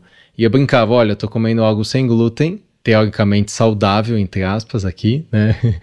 Mas é o que mais agredia, pelo menos, a, nessa parte é. da, do metabolismo da glicose. Né? E se a gente for para aquela lógica, a tapioca ela é um alimento é, processado, né? Ela, se, se as pessoas forem observar, jogar no Google como se faz a tapioca, você vai ver que são vários processos de refinamento da mandioca. Existe a farinha integral de mandioca, que até no Brasil ela é, tem uma marca que chama Zaya, que é muito legal. Ela é minimamente processada, ela é basicamente a, a mandioca triturada. Então ela preserva minerais, ela tem um teor bem legal de ferro, inclusive de fibras. Então, de repente, com a Zaya, talvez esse pico seria um pouco menor, mas eu sinceramente não sei, né? Por isso que assim, às vezes a gente se prende ao conceito. Não tem glúten, vou comer. É, pelo amor de Deus, brigadeiro não tem glúten, pão de queijo não tem glúten, Tequila não tem glúten, nem por isso são alimentos que eu posso consumir todos os dias, pelo conceito sem glúten. Mas, ai meu Deus, comi tapioca hoje no café da manhã. Mário, aqui caminhando para o final, eu queria te perguntar algumas coisas assim, e talvez uma. A gente falou bastante de alimento, de estratégia, eu acho que o pessoal já entendeu bem que não é uma questão de tira isso, faz aquilo tal, é muito individualizado exceto, lógico, gordura trans, talvez o glúten para algumas situações, né? Eu queria te perguntar assim, talvez o que é mais difícil no dia a dia, principalmente aqui em cidade grande e tal, nessa, nesse estresse todo, correria, é controlar o ambiente ao redor e como você se prevenir de tentações. Qual que é a sua dica como uma profissional nutricionista para a gente errar menos e acertar mais na alimentação? Durma. Isso não, não é para você, porque quando você tá Adorei dormindo, sua resposta. Tá Adorei é a sua resposta. Alterações no padrão de sono, seja qualidade, seja horário, ou seja período, levam a um aumento de apetite, levam a uma diminuição na, eu diria, na resistência que a gente tem de ceder a certas vontades, né? Por várias razões. Um, que o nosso corpo, quando você tem períodos que você está mais exposto à luz e trabalhando mais e descansando menos, o seu corpo entende que você precisa de mais energia. Então, o seu apetite se altera, você fica muito mais predisposto a consumir alimentos calóricos, a buscar alimentos calóricos e rejeitar alimentos que são baixos em calorias. Isso é quase que uma coisa instintiva. Segundo, que tem uma região, eu até fiz um post sobre isso no Instagram. O ser humano, ele, tem, ele é o único animal que consegue pesar as consequências das atitudes dele, né? A gente consegue prever o futuro. Ok, se eu sair dirigindo e atravessar o sinal vermelho, eu consigo visualizar vários cenários que podem acontecer. E eu tenho uma região do meu cérebro, que é, a, é o anjinho, que ele fala de todas as coisas boas de eu fazer aquilo, e eu tenho uma região do cérebro que me fala de todas as consequências negativas, né? Na verdade, eu, nem diria que um é um anjinho outro é um diabinho. Um fala prós e um fala, fala contras. Então, eu vou decidir se aquela minha atitude vale a pena ou não, né? Então, eu, se eu atravessar o sinal vermelho no meio da hora do rush, o que, que vai acontecer? Eu posso bater o carro, eu posso matar uma pessoa, eu posso levar uma multa, eu posso ser preso, eu posso. Vão acontecer várias coisas. Ponto positivo. Ah, eu não vou chegar atrasado no meu compromisso. Então, assim, eu faço. Eu peso essas consequências e eu vejo que, eu tenho, que tem muito mais vantagens em eu não atravessar do que em eu atravessar inverte essa situação. Eu sou uma mulher, eu tô sozinha, são duas horas da manhã, eu tô num bairro perigoso e o sinal tá vermelho. Vantagens de eu, eu vou me proteger, eu me sinto mais seguro, eu vou chegar mais rápido em casa, etc, etc. E desvantagem. A básica, talvez eu leve uma multa, mas não sei. Nesse caso, vale muito mais a pena eu atravessar o sinal vermelho o ser humano é o único animal que tem essa capacidade, né? Que tem essas duas áreas no cérebro, que prevê o futuro e mede as consequências da no das nossas atitudes para a gente poder tomar uma decisão. E isso é tudo bem rápido, tá? Isso é tudo, são frações de segundo que o nosso cérebro, com base nos, no nosso histórico, no, no, no nosso aprendizado, ele faz, essa ele faz esse peso e toma essa decisão. O que, que acontece quando você está privado do sono? A parte que vê só as vantagens, ela fica muito mais ativa. E isso eles já viram por imagens cerebrais, né? A luzinha acende muito mais do que a parte que mede as consequências. Então, quando eu tô privado de sono eu não tô dormindo bem, por mais que eu nem perceba, às vezes eu durmo 5 horas por noite, eu acho que tá tudo bem. Eu me entupo de café, aí eu, né, vou tomo um banho gelado e vou embora. Mas a parte que pesa só as consequências boas das minhas atitudes, ela fica mais ativa. E isso se transmite para o meu estilo de vida.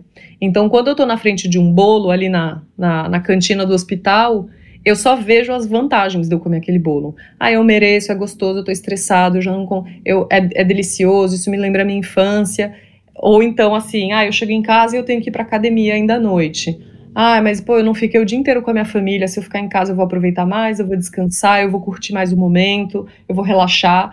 A tendência é que a gente só enxergue as coisas de uma forma meio, né, meio pintada de rosa de todas as nossas decisões. Então, você vai abrir mão da sua disciplina, da sua organização de, muito mais fácil. E isso é comprovado, né? Isso é, científico. Então, tanto por questões hormonais, quanto por questões de necessidade energética, quanto por, por essas questões cerebrais.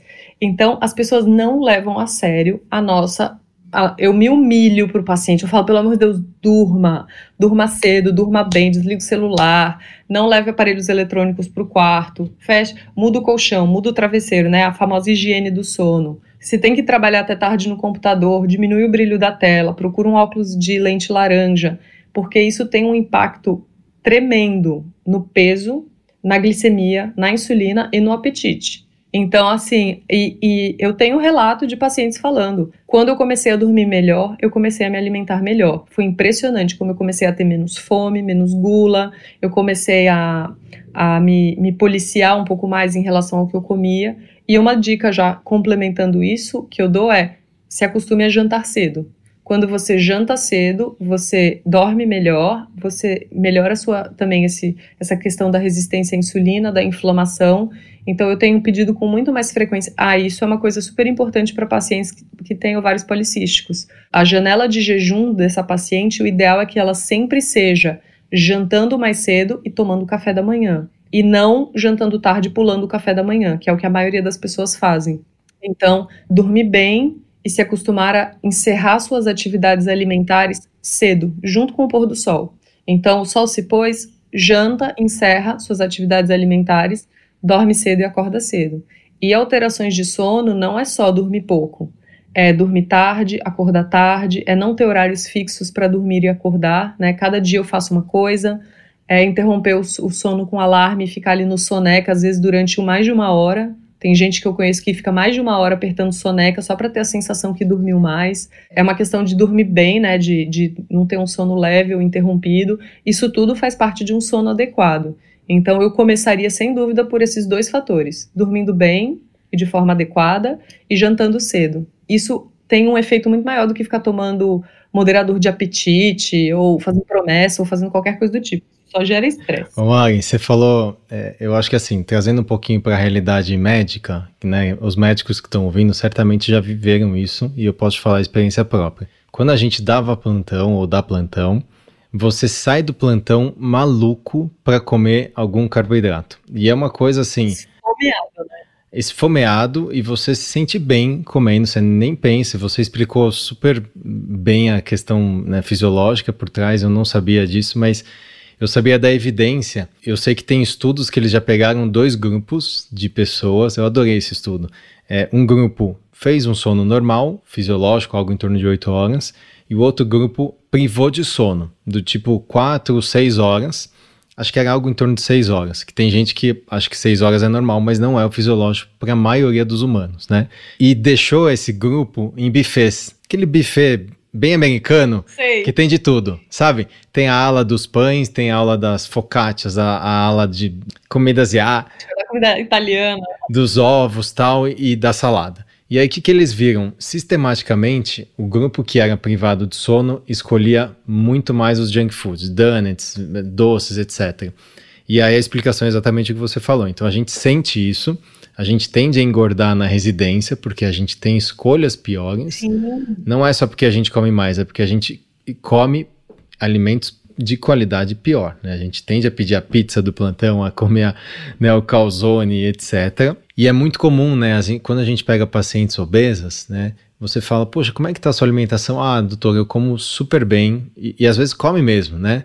Super bem e tal, é, na, dentro do, do aquele contexto, mas está dormindo super mal tá dormindo mal, tá dormindo mal, tem resistência à insulina, piora. E eu acho que você, você, to, você teve a resposta perfeita para assim, para tra trazer a mensagem, durma. Eu acho que dormir, buscar, e hoje tem várias formas de você medir, né, se o sono foi eficiente. Você tem é, desde um relógio, um anel, um aplicativo, tal, que você consegue pelo menos entender se realmente aquelas oito horas que você acha que você dorme são na verdade seis horas e você tem uma hora de latência e você fica rodando na cama uma hora. Então, até no celular ali, eu tenho no, no meu Instagram, eu fiz um, um, destaque, um highlight, mostrando como configurar o seu iPhone para bloquear totalmente a luz azul, que é algo que eu sugiro para alguns pacientes. É super importante e até de por exemplo, evitar levar o, celular, né? Tem gente que dorme com o celular embaixo do travesseiro. Isso é altamente danoso, né? Ele está emitindo radiação ali, ele está alterando o, o, ritmo de muitos, muitos hormônios e muitos neurônios.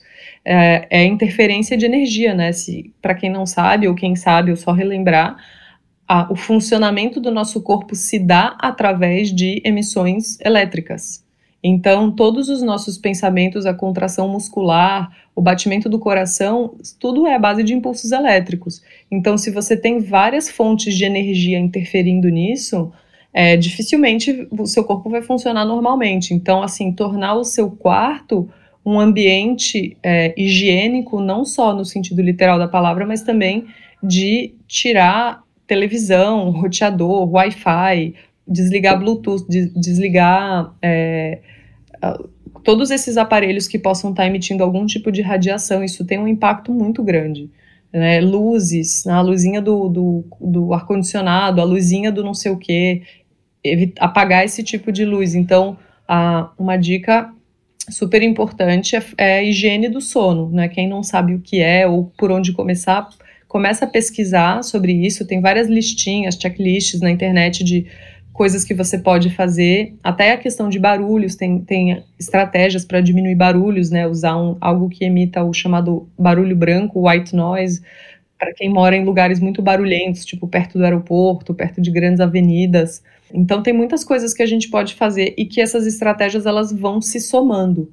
Né? Do mesmo jeito que você não, ninguém adoeceu ou ficou com algum problema de saúde por um fator, né? Foi por uma soma de vários fatores quando a gente quer se tratar, a gente também tem que somar vários fatores: é o sono, a qualidade do alimento, a frequência, se eu, se eu deveria ou não fazer jejum, se eu deveria ou não tirar certos alimentos, o que eu devo suplementar. Então, é, é a união disso tudo que também vai, vai, vai trazer você para um caminho mais saudável. Mari, eu acho que assim, a gente conversou aqui mais de duas horas, né? Foi um papo, pelo menos eu adorei. Eu Toda também. vez que eu falo que eu falo com você ou eu vejo uma aula sua, eu fico impressionado com o conhecimento que você tem, que você ah, vai adquirindo. E, e acho que acima de tudo, eu sempre falo, né? O, o talvez um, um, dos grandes diferenciais seu seja a sua curiosidade e busca pelo conhecimento, né? Então você vê, você aqui mesmo falou que quando eu acho que eu te dei aquele livro do Fertility Diet lá atrás, uhum. a gente, né, devorou aquilo, falou, vamos entregar isso para os pacientes porque isso é o, né? E hoje você já sabe que aquilo talvez não seja o ideal, né? Exatamente. É, com todo o conhecimento que você absorveu. Curiosa, muito. Sempre fui, inclusive para coisa que não presta, tipo fofoca de famoso. Mas eu, eu tenho essa característica, eu sempre fui muito curiosa, então quando eu, eu não gosto de receber uma informação e falar, ok, isso agora é uma lei. Eu, eu quero fuçar aquela informação de onde veio, mas quem falou? E o, e o pessoal do outro lado refuta essa informação com base em quê? Então, a gente vai conduzindo cada dieta, cada orientação de uma forma que, às vezes, até de falar assim, mas essa paciente já está passando por tantos problemas, se eu entrar com uma dieta muito restritiva, eu só vou ser mais um problema, não é o momento. Eu vou trabalhar um pouco mais na qualidade dos alimentos, depois a gente pensa em, em outras coisas. Então, é juntar todas essas informações que, às vezes, uma se aplica e outra, e para uma pessoa, para a irmã gêmea daquela pessoa já não se aplica. Então essa, essa curiosidade ela acaba virando diferentes estratégias também, né? Não, e quando você foi para Bali, né? Que quem não sabe, você está morando já agora em Bali. Você morando, é quase uma, ba, é uma balinesa, né? Que fala. Balinesa. quando você foi, a gente, né? Principalmente eu, acho que a Bia, os médicos que trabalham com você, né? Que te caminhavam aqui, né? Que você trabalhava super perto da gente. A gente ficou meio triste, né? Meio, meio é um eufemismo, tá? A gente ficou triste. Mas pensando bem, e aí depois eu fui entender e a gente fica muito feliz de ver, né? A gente vai acompanhando você aí na, no Instagram, ouvindo você falar. E eu vejo que, assim, essa conversa foi muito boa, mas foi ainda melhor porque eu ouvi direto um galo aí cantando. Galo, passarinho. eu ouvi passarinhos. Então eu sei que você tá muito bem aí, entendeu? Vendo um campo de arroz na sua frente e talvez tendo uma conexão ainda muito mais forte que você não conseguiria ter aqui em São Paulo, né? Com a, toda a é. agenda atribulada que você tinha com essas uma, uma, talvez uma interação muito mais forte com o alimento e você como uma profissional, né, uma nutricionista, eu acho que isso é um enorme diferencial e agradeço aqui o, o seu tempo, né? Eu sempre tive muitos problemas digestivos, né? Sempre foi minha grande queixa. E eu notei que quando eu desacelerei, quando eu comecei a comer com mais calma, cozinhar meu próprio alimento, ter mais acesso a orgânicos, que aqui o acesso a orgânicos é, é, é bem fácil eu notei o quanto a, minha, a base da minha alimentação não mudou. Eu basicamente continuei comendo as mesmas coisas, mas eu passei a usar um, alimentos de mais qualidade, a comer com mais calma, a dormir mais. Em São Paulo eu dormia 5 horas por noite, olhe lá. E eu vi que foi, foi uma grande mudança para mim. Eu voltei a tolerar alimentos que eu não tolerava mais. Eu voltei a ter um intestino regular, que eu consigo ir ao banheiro todos os dias no mesmo horário, só fazendo uma mudança de qualidade. Eu não mudei estratégia, dieta, não sei o que, eu não fiz nada disso. Suplementação, eu tomava 500 mil cápsulas em São Paulo, aqui eu até diminuí. Então a gente vê o papel também que é a mudança de estilo de vida, né, de voltar para um alimento. Eu adorei o que você falou, eu consigo reproduzir esse alimento em casa, eu vou usar isso nas consultas agora. Então, assim, é, quando a gente vê um prato num restaurante ou num, num, né, num produto eu consigo fazer isso em casa? Consigo. Eu consigo, né, comprar uma, uma fruta orgânica e fazer uma geleia com, sei lá, um, sem açúcar ou usando um, um, um, alimento menos, um tipo de açúcar mais orgânico, menos processado. É muito diferente de eu lá falar, nossa, eu não, não saberia nem por onde começar a fazer esse alimento em casa. Então, isso, todas essas pequenas mudanças, sem dúvida, vão se somando e é muito legal eu ter vivido isso na própria pele, né? Eu vi que realmente faz diferença. Então, eu, eu vivendo isso, eu consigo também passar isso para o paciente com mais, mais verdade, né? Porque aconteceu comigo. Exatamente. E eu acho que, assim, uma coisa que acontece na medicina e a gente está tá vendo, existe um, um, conceito de que o médico que cozinha, ou pelo menos tem interesse em cozinhar, ou seja, conhece o alimento, né? Sabe que não existe a árvore de uva passa, né? Ele traz mais saúde para o paciente, isso está comprovado, né? E, e, eu faço até a extensão, né? A nutricionista que sabe realmente né, a conexão do alimento, quem produz, como é que é o processo, que são os detalhes e que a gente realmente não sabe, essa nutricionista faz muita diferença. E é, é, muito. Assim como existem vários tipos de médicos, existem vários tipos de nutricionistas, né, mãe? Chegamos ao final e eu queria, assim, agradecer imensamente essas quatro, duas horas e meia aqui e falar que realmente é um prazer, um privilégio nosso poder ouvir você aí e se dedicar a saber que você acordou super. Você é de acordar super cedo, né? É. E se, acordou e se preparou e conversou aqui super bem é, com a é, gente. Muito obrigado. Eu acho que é nosso papel disseminar o máximo de informação e torná-la acessível para todo mundo e traduzir, né? Traduzir toda aquela complicação da medicina e da nutrição e dos estudos científicos, a gente tentar entregar isso de uma forma simples é, é nossa missão. Então eu, tô, eu que agradeço o espaço aqui. Quem nos ouviu por duas horas também queria agradecer.